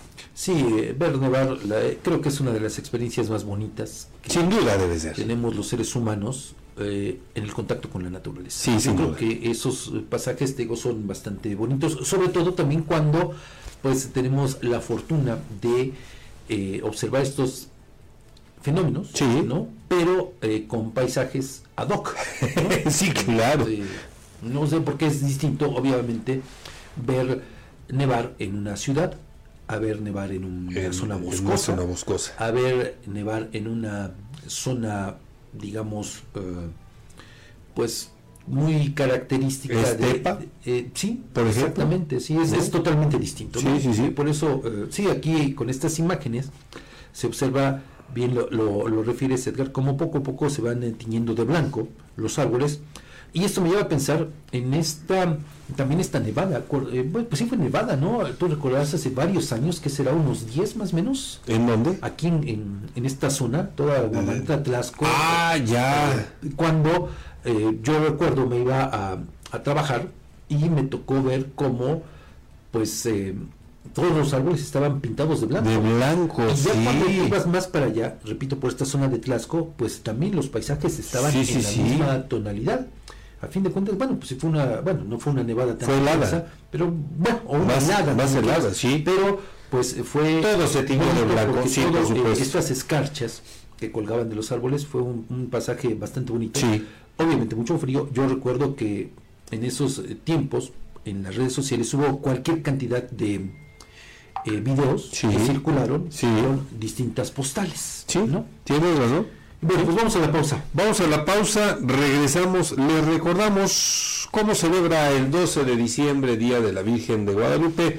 Le invitamos, le invitamos las invitamos también a que nos envíe sus comentarios por audio a nuestro WhatsApp, el 247-132-5496, y que comente en cualquiera de nuestras redes sociales en Peligrosa MX. Volvemos después de la pausa.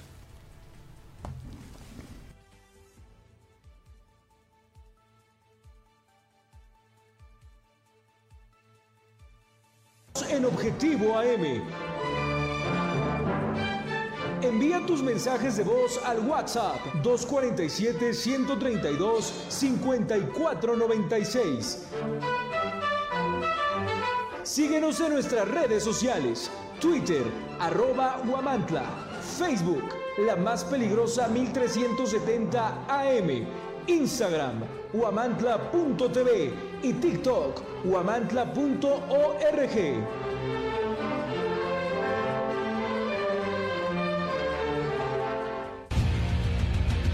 Si en este otoño tu pasión es la playa y el voleibol, ven a Maki Sushi. Disfruta la verdadera pasión de un buen sazón. Visítanos en Oyamel número 52, fraccionamiento Tierra y Libertad. En Maki Sushi, tu paladar será el ganador.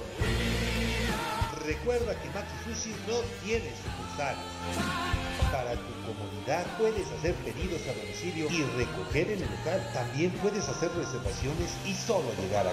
Pedidos al 2226 650391.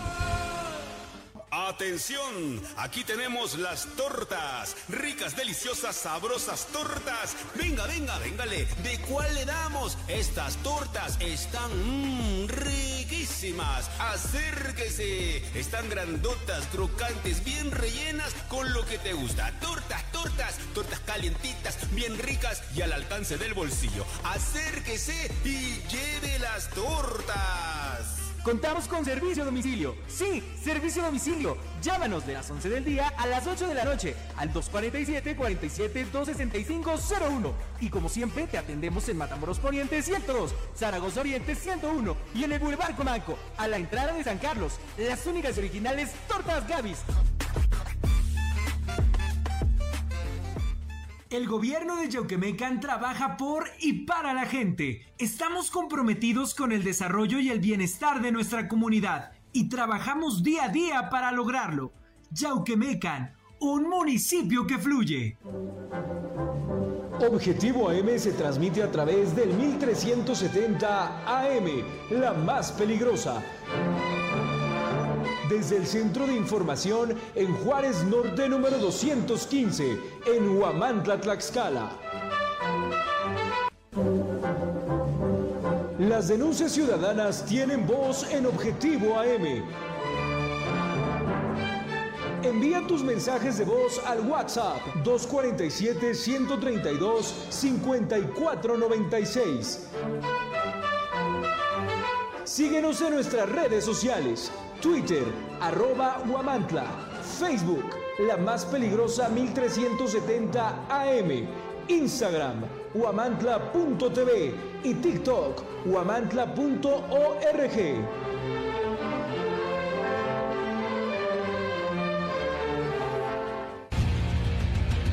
Si en este otoño tu pasión es la playa y el voleibol, ven a Maki Sushi. Disfruta la verdadera pasión de un buen sazón. Visítanos en Oyamel número 52, fraccionamiento Tierra y Libertad. En Maki Sushi, tu paladar será el ganador. Recuerda que Maki Sushi no tiene sucursal. Para tu comodidad puedes hacer pedidos a domicilio y recoger en el local. También puedes hacer reservaciones y solo llegar a. Pedidos al 2226 650391.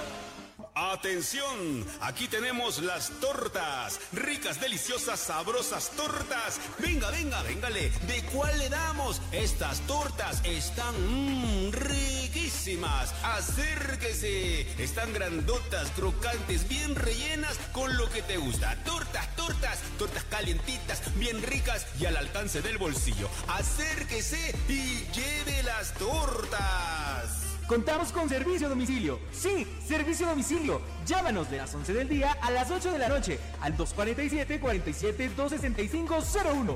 Y como siempre, te atendemos en Matamoros Poniente 102, Zaragoza Oriente 101 y en el Boulevard Comanco, a la entrada de San Carlos. Las únicas originales Tortas Gavis.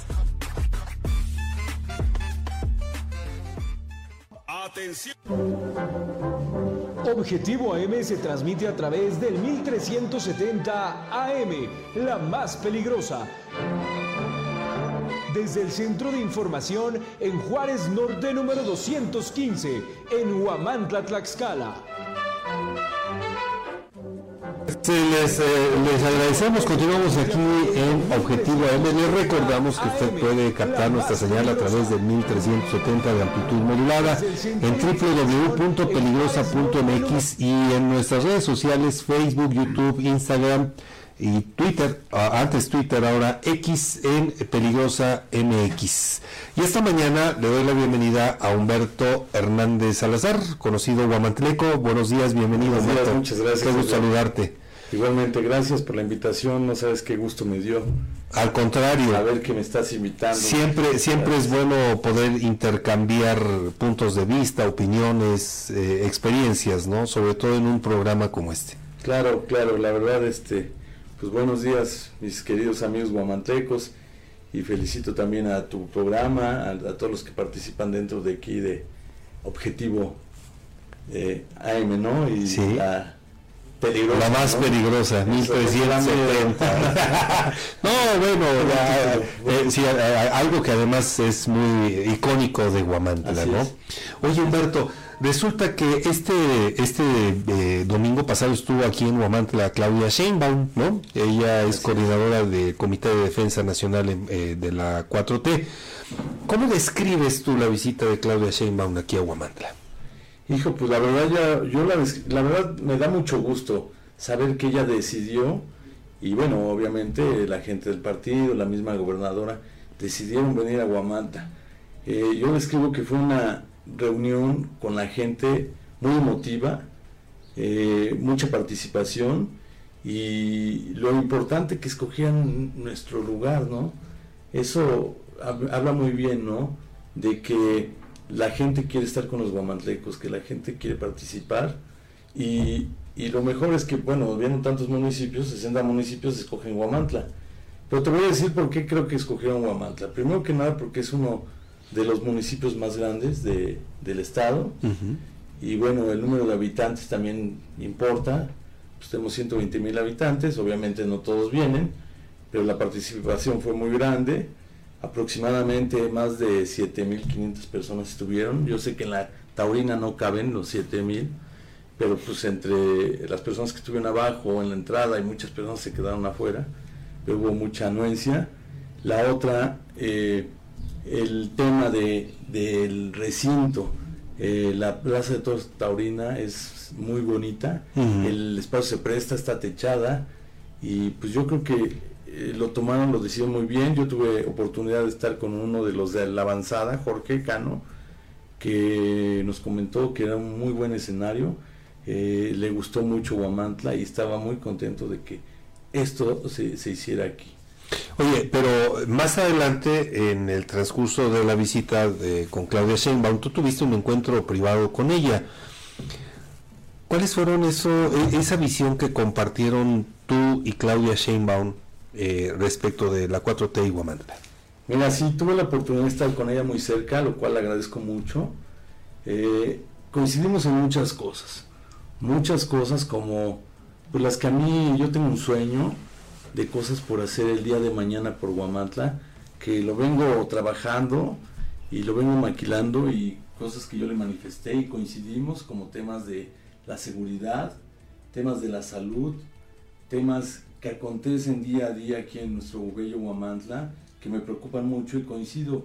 Ella tiene 17 principios los cuales viene trabajando, temas de equidad de género, eh, temas de bienestar para todos, temas de humanidad y pues yo sí le manifesté lo, que se vive aquí en Huamantla. Entonces le dije parte de lo que estoy pensando, lo que estoy trabajando. Tenemos un despacho jurídico en donde nosotros estamos dando asesorías jurídicas y curiosamente el 80% de los asuntos que nosotros asesoramos son temas de que la gente no tiene seguridad sobre la propiedad en la que vive que con más calma yo te platicaré de los temas si me das oportunidad. Por supuesto. Yo sé que no tenemos mucho tiempo, pero es uno de los temas más importantes. Otros temas de violencia intrafamiliar, eh, hay problemas también de, de patria potestad, sí, hay problemas, este, hay, hay muchas madres solteras que no tienen este, la garantía de que su esposo o la persona que la abandonó le, le dé dinero para cuidar a sus hijos. Entonces, eh, esos temas son muy delicados. Eh, se ha acercado mucha gente a denunciar temas de robo, de, amenazas. Eh, entonces, este, nosotros recibimos todas esas quejas. Entonces mismo, esto se lo platiqué a la, a la candidata y bueno, pues tuvimos, este, coincidimos en tantas cosas que la verdad este, fue una plática muy buena, yo creo que muy fructífera para el día de mañana y pues estamos apoyándola, ¿no? Estamos apoyándola y, y, seguiremos en, en, este tema de la cuarta transformación. Y a propósito de esto, Humberto, ¿cuáles, ¿cuáles son las impresiones que tú tienes sobre la importancia de alinear esfuerzos para construir un México bajo los principios de la 4T, obviamente construir un Tlaxcala, un Huamantla, bajo los principios de la 4T y cómo podría beneficiar a, este municipio? Mira, esta es muy buena pregunta, ¿no? ¿Cómo los, nos alinearíamos? Pues basados en los principios de, de bienestar, de humanidad que ha venido manejando desde nuestro presidente de la República y ella quiere continuar con esto y, yo como guamantleco que quiere aportar algo a la ciudadanía y a mi guamantla querido, pues seguir continuando con ser gestor o coadyuvante o representante de la gente que quiere participar en los programas insignias de, la cuarta transformación, que son como jóvenes construyendo el futuro, si, si sabes que son unas becas que le están dando a los jóvenes para que ellos ayuden. Hay otro tema que es el de eh, bueno, eh, madres solteras, el de sembrando vidas, el de hay unas tandas que se les da a las personas. Eh, las tandas de bienestar, tandas de bienestar y, van pagando poco a poco y no tienen que firmar ningún documento ni hay un tema de que les vayan el día de mañana a cobrar de otra forma o que les cobren intereses. Y bueno, los principios que nos rigen siempre, ¿no? De, de la humanidad y el bienestar para todos. Entonces yo me sumo a ese proyecto y yo creo que ahí me alineo. Además, ahora que estuvo eh, nuestra candidata, pues platicó de sus 17 proyectos que ella tiene, ¿no? Que son, bueno, varios, pero podría mencionarte algunos de ellos, como es el mantener la, austeridad. Si no podemos tener un gobierno rico y un pueblo pobre. Entonces coincido hay mucho que debemos de ayudar a, a la gente que más lo necesita y como bien dicen, primero los pobres, ¿no? Y basándonos sobre pues, los regímenes que, menciona el presidente de la República, no robar, no mentir y no traicionar. Y yo aumentaría otro más que hacer el bien común por los guamantlecos y por nuestra gente. Obviamente también por los tlaxcaltecas, que bueno, va de la mano, ¿no? Y lograr ser un mejor país. Haber platicado con Claudia Sheinbaum, eh, ¿deja un mensaje de ella para Guamantla? Sí, mira, fortalece a todos los guamantlecos. El haber platicado me queda claro que ella quiere hacer algo por el bien común y que le interesan desde las comunidades más pequeñas, le interesan los municipios. Platicamos que en Guamantla tenemos 39 comunidades, lo cual se sorprendió y dijo que qué bárbaro. Pero le, le, le decía que hay comunidades muy pequeñas y que tenemos pobreza, que hay comunidades donde la gente tiene hambre y ella tomó nota y dijo, tenemos que trabajar con estas comunidades, ¿sí? Y ella quiere llegar al lugar más recóndito, al lugar más pequeño, para apoyar y hacer algo por la gente que más lo necesita, ¿sí? Entonces, coincidimos y yo creo que el haber venido valió la pena. El día de mañana ella regresará y yo creo que ya regresará bien como candidata y pues eso nos, va, nos va a ayudar de, de mucho porque se fue con un buen sabor de boca de los guamantlecos y ya ves que llegó mucha gente a tener un detalle con ella, gente de, de escasos recursos, gente que participa en, temas aquí en Guamantla como mi tío Cheche, mm. que también este, le dio un recibimiento muy bueno y bueno, pues la calidad y la calidez de, la gente guamantleca, ella se fue encantada. ¿eh? Oye, bueno, ya para cerrar la entrevista, porque obviamente los tiempos los tenemos muy medidos. Eh, platícanos, ¿cuáles son los retos desde tu perspectiva? Y a propósito de esta charla que tuviste con Claudia Sheinbaum, ¿cuáles son los retos para Guamantla en los próximos años? Pues los retos es cambiar las cosas que no están bien, hacer las cosas mejor, hacer que las cosas sucedan, ¿sí? Los retos es tener un mejor Guamantla, ¿sí? Un mejor Tlaxcala, ¿sí? El reto más grande para ella es que los pobres no padezcan, ¿sí? Y yo coincido con ella y si las cosas nos lo permiten en que yo pueda apoyarla desde mi trinchera, desde aquí de Guamantla, conjuntamente con muchos guamantlecos que queremos hacer un verdadero cambio y ayudar a la gente más necesitada, pues el reto más grande es ayudar a los pobres, a los más necesitados y que nuestras comunidades más pequeñas crezcan, que tengan caminos ¿sí? dignos, que tengan acceso a temas de salud, ¿sí? necesitan salud, necesitan clínicas a donde los atiendan dignamente y que, y que la gente no padezca temas de agua potable que también sucede y pues el más grande que tenemos en toda la República, temas de seguridad, que la gente viva tranquila, que tengamos tranquilidad, todos los guamantlecos y en todas las comunidades, porque el día de mañana podamos hacer lo que hacíamos antes, que podíamos salir a la calle sin ninguna preocupación, o nuestros hijos podían ir a la tienda de la esquina sin ningún problema. Ahorita es un pavor dejar a los niños que salgan, porque corren muchos riesgos. ¿eh? Sin duda. Entonces, este, pues son varios los retos y yo me sumo a, tratar de, mejorarlos conjuntamente con muchos guamantlecos que estoy seguro que quieren hacer un cambio y hacer las cosas mejores, ¿no? Yo sé que las cosas que están sucediendo son buenas, pero podemos hacerlas mejores. Humberto, pues queremos agradecerte que, y además que no sea esta ni la primera ni la única vez que nos acompañas, que podamos seguir platicando respecto de muchas cuestiones que pues se requieren aquí en Huamantla. Muchas gracias. Al contrario. agradezco tu, tu, llamada y que me hayas permitido estar aquí en tu foro. Al contrario, es tu casa. Órdenes. Y también que la, estación queda a la orden. Gracias. ¿Eh? Saludos a todos los guamantlecos. Pues esperamos que pronto podamos seguir platicando porque me imagino tienes más cosas que contarnos. Sí, así es. Pues ahí nos estamos poniendo de acuerdo. Vamos a hacer la pausa, son las 8 con 36. Les recuerdo que estamos haciendo, de una vez te voy a, te voy a hacer una pregunta fuera de, del guion, Humberto. ¿Cómo celebras tú el, eh, día 12 de diciembre, Día de la Virgen de Guadalupe? pues mira, de entrada tengo que trabajar porque no puedo parar, pero lo celebro con mucho gusto como católico que soy. Mm. Eh, pues desde niño me, me, inculcaron esto, lo celebro de verdad con, con mucho entusiasmo. En un rato pues iremos a, ir a visitar a la Virgen y tengo mucho muchos familiares y muchas personas que se llaman Lupita, entre ellas este mi esposa y pues ahí estaremos felicitando a todas las Lupitas a las cuales les mando un fuerte abrazo, sí, que estén muy muy bien, que pasen su día muy pues muy grande.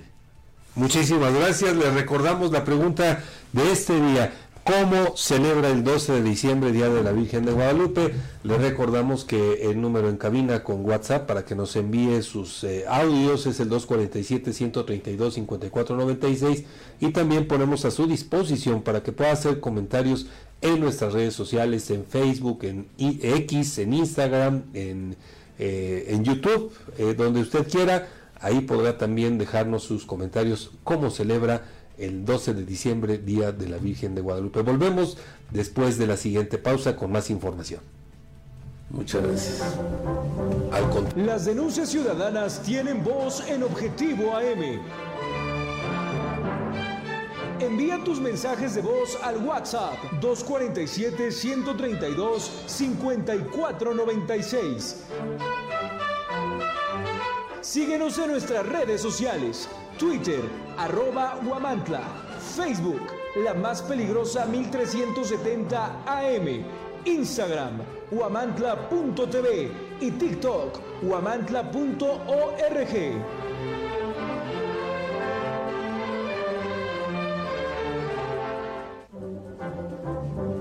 Las denuncias ciudadanas tienen voz en Objetivo AM Envía tus mensajes de voz al WhatsApp 247-132-50. Si en este otoño tu pasión es la playa y el voleibol, ven a Maki Sushi. Disfruta la verdadera pasión de un buen sazón. Visítanos en Oyamel número 52, Fraccionamiento Tierra y Libertad. En Maki Sushi, tu paladar será el ganador. Recuerda que Maki Sushi no tiene sucursales. Para tu comodidad puedes hacer pedidos a domicilio y recoger en el local. También puedes hacer reservaciones y solo llegar a comer. Pedidos al 2226 650391. Si en este otoño Atención, aquí tenemos las tortas, ricas, deliciosas, sabrosas tortas. Venga, venga, véngale, ¿de cuál le damos? Estas tortas están mmm, riquísimas. Acérquese, están grandotas, crocantes, bien rellenas con lo que te gusta. Tortas, tortas, tortas calientitas, bien ricas y al alcance del bolsillo. Acérquese y lleve las tortas. Contamos con servicio a domicilio. Sí, servicio domicilio. Llámanos de las 11 del día a las 8 de la noche al 247-47-265-01. Y como siempre, te atendemos en Matamoros Poniente 102, Zaragoza Oriente 101 y en el Boulevard Comanco, a la entrada de San Carlos. Las únicas originales Tortas Gavis. Atención. El gobierno de Yauquemecan trabaja por y para la gente. Estamos comprometidos con el desarrollo y el bienestar de nuestra comunidad y trabajamos día a día para lograrlo. Yauquemecan, un municipio que fluye. El gobierno de Yauquemecan trabaja por y para la gente. Estamos comprometidos con el desarrollo y el bienestar de nuestra comunidad y trabajamos día a día para lograrlo. Yauquemecan, un municipio que fluye. El gobierno de Yauquemecan trabaja por y para la gente. Estamos comprometidos con el desarrollo y el bienestar de nuestra comunidad y trabajamos día a día para lograrlo. Yauquemecan, un municipio que fluye. El gobierno de Yauquemecan trabaja por... Objetivo AM se transmite a través del 1370 AM, la más peligrosa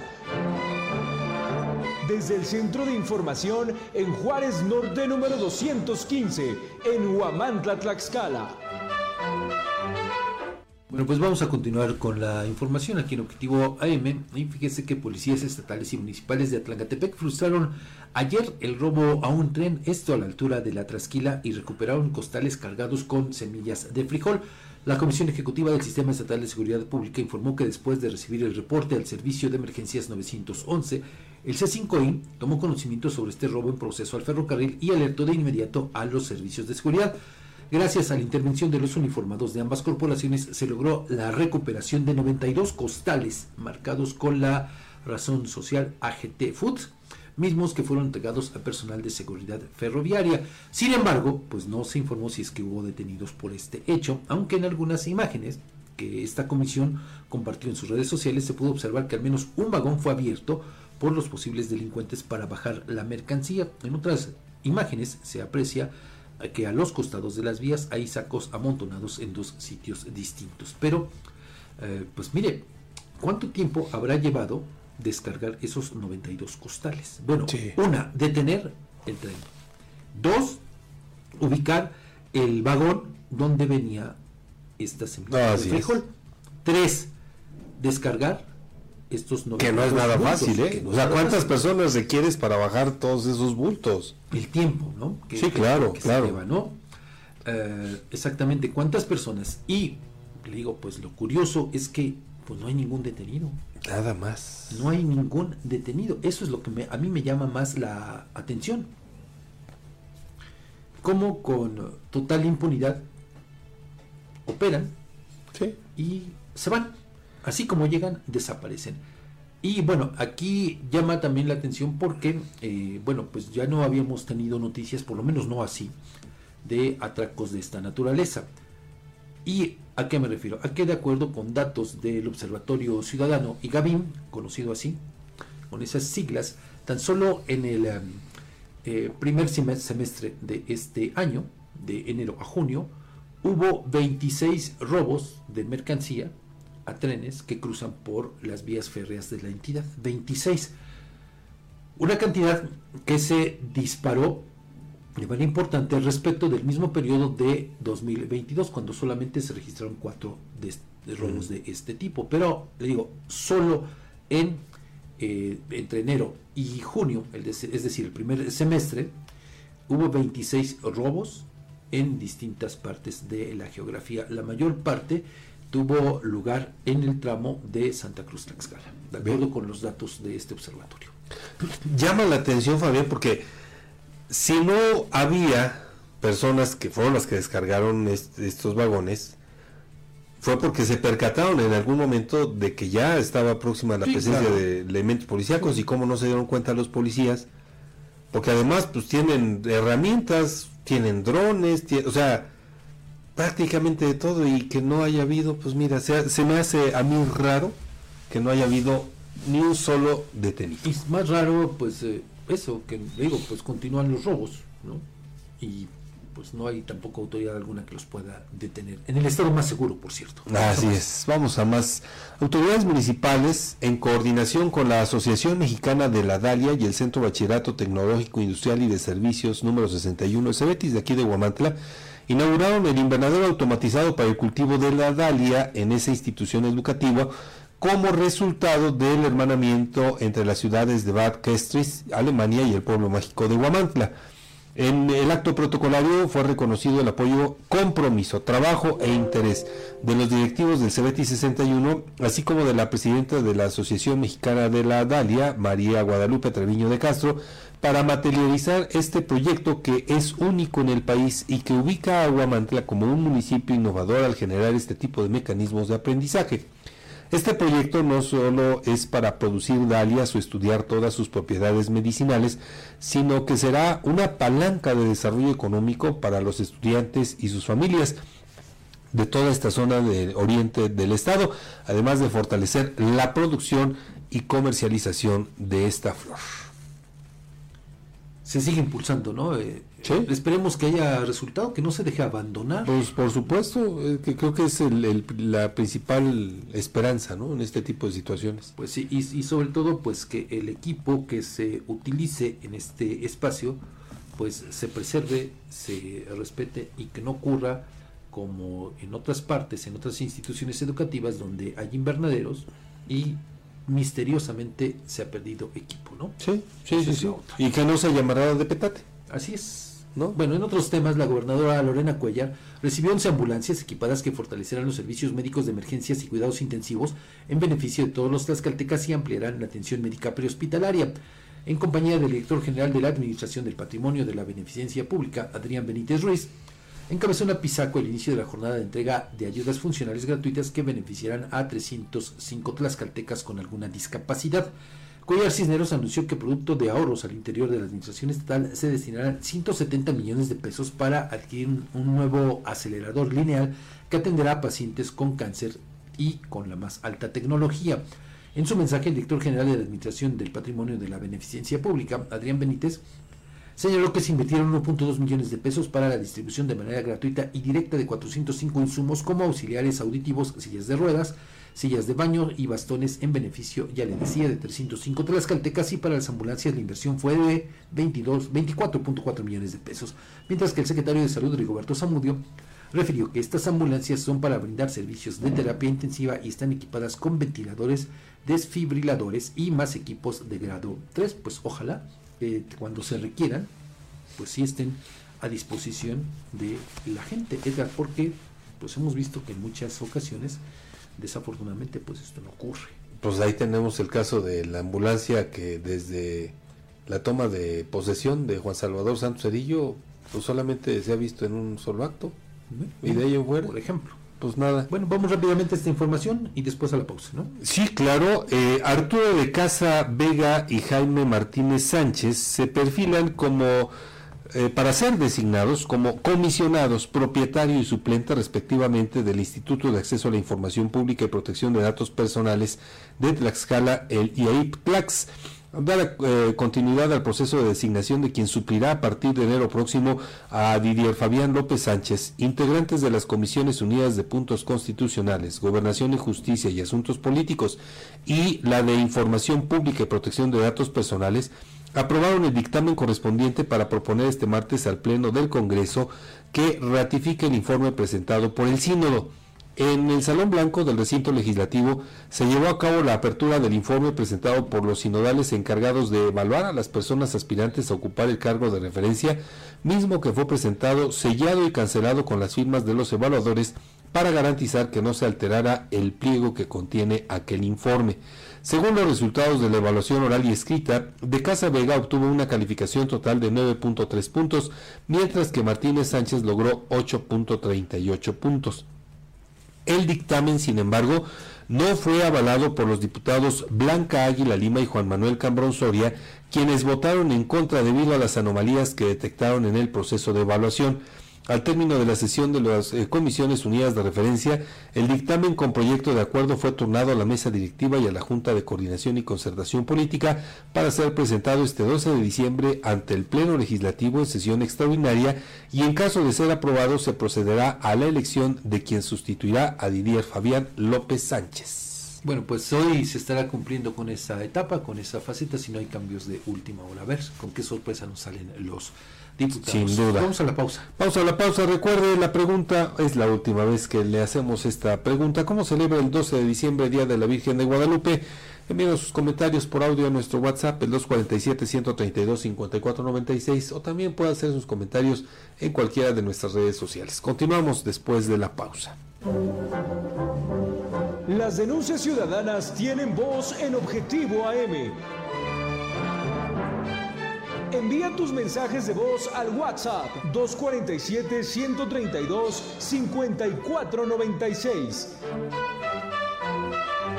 Síguenos en nuestras redes sociales, Twitter, arroba Huamantla, Facebook, la más peligrosa 1370 AM, Instagram, huamantla.tv y TikTok, huamantla.org.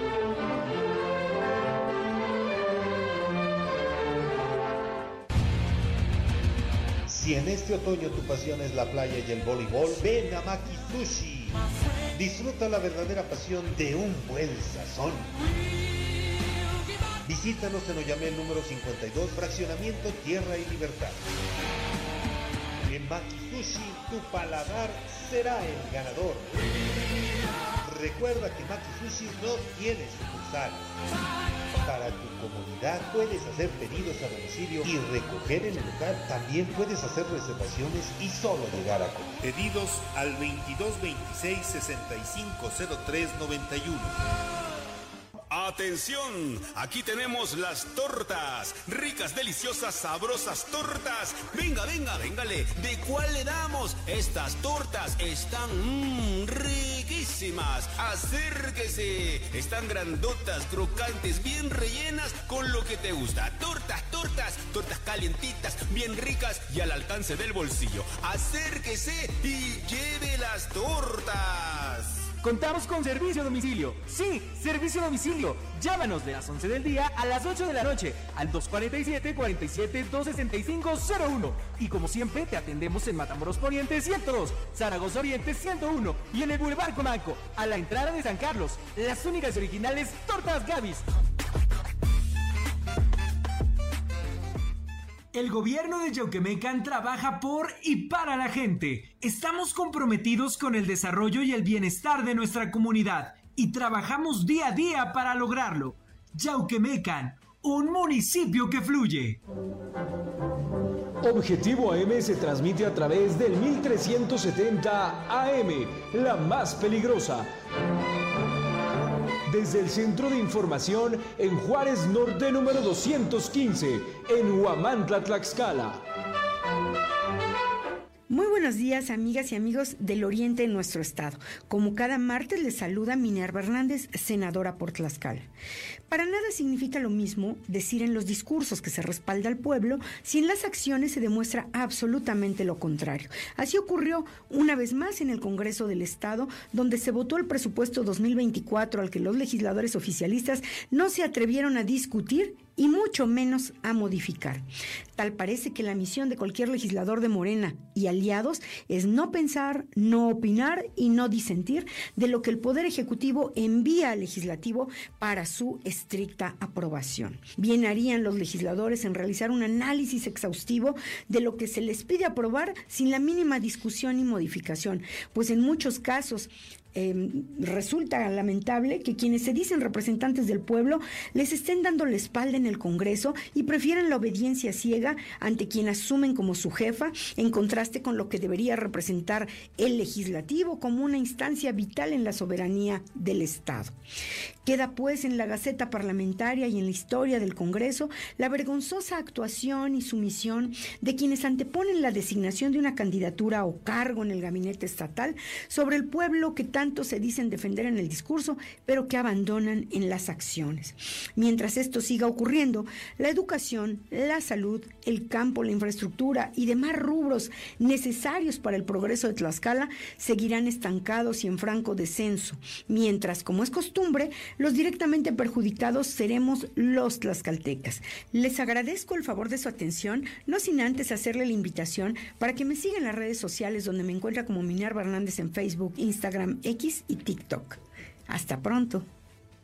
Muy buen día, espero se encuentren bien. En esta entrega especial por la fecha que estamos, eh, pues amerita hablar eh, algo respecto a pues los clásicos de la arquitectura y en ese sentido pues me refiero a hablar sobre la Basílica de Santa María de Guadalupe que bueno, es, eh, esta fiesta en México pues es una fiesta muy, muy grande, muy importante desde la fe católica y vale la pena eh, pues referenciarnos eh, pues a esta joya arquitectónica también.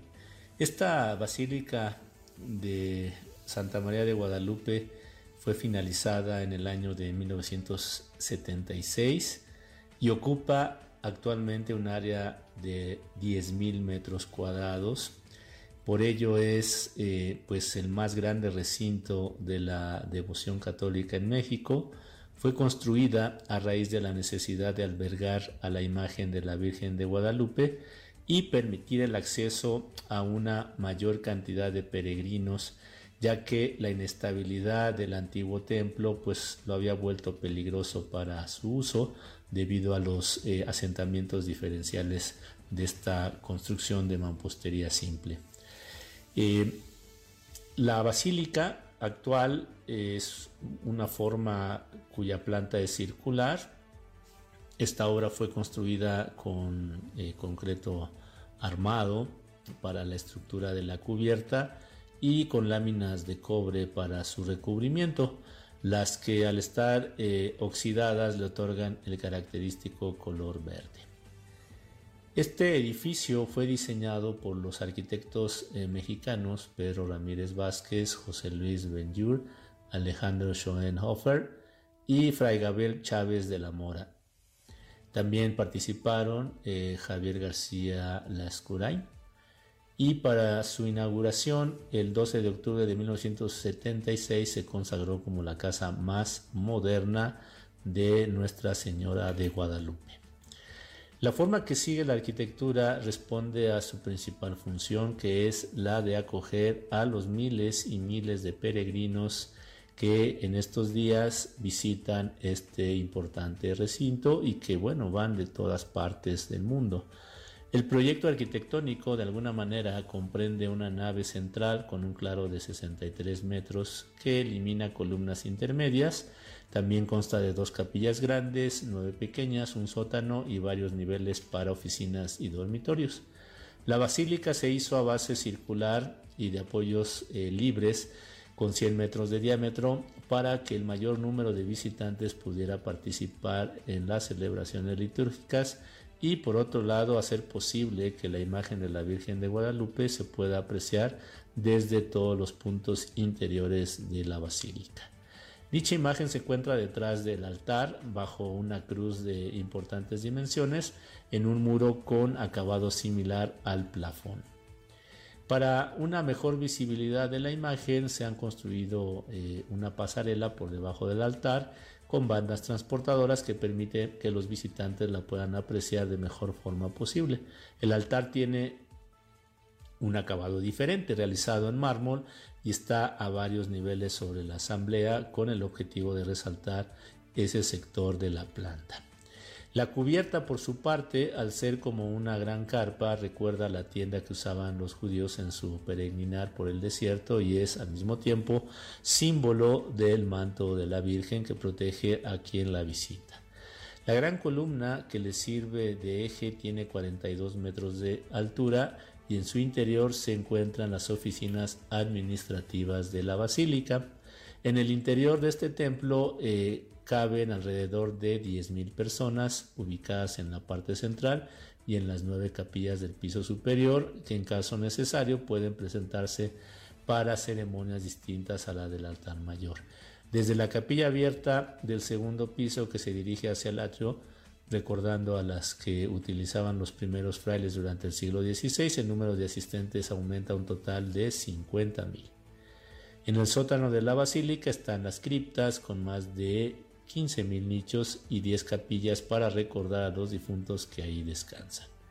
En el año 2009 la basílica fue señalada como el principal destino religioso a nivel mundial, de acuerdo con la Oficina Española de Turismo, debido al crecimiento exponencial de los fieles el 12 de octubre del 2011 se inauguró la Plaza Mariana, diseñada para atender a casi 3.000 peregrinaciones organizadas que se realizan anualmente precisamente este 12 de diciembre.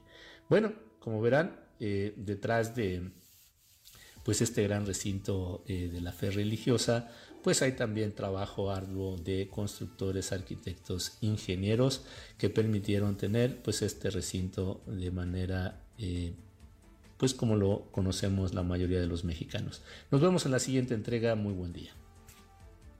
Usted escuchó los comentarios de la senadora panista Minerva Hernández Ramos y después del doctor Eduardo Ismael Hernández, integrante de la Sociedad Mexicana de Ingeniería Sísmica aquí en el estado. Ya para despedirnos, pues eh, solamente le comparto que información surgida hace unos minutos referente a este accidente de los peregrinos del cual dábamos cuenta hace unos minutos, bueno, al inicio de este espacio informativo, pues resulta que ya una persona más ha perdido la vida, entonces ya son tres, fallecidos. las personas que eh, resultan muertas después de este accidente ocurrido allá más o menos por Chalco. Más ahí, las inmediaciones de eh, Chalco. este grupo de peregrinos que regresaban de la Basílica de Guadalupe y se dirigían a su mi tierra natal en Acatzingo, Puebla. Así es. tres ya las personas fallecidas y eh, pues bueno, pues lamentamos esta pérdida. Así es. Hay que seguir manejando con eh, precaución. Todavía Sí, ahorita eh, es cuando también hay una cantidad importante de peregrinaciones que nos encontramos en las carreteras.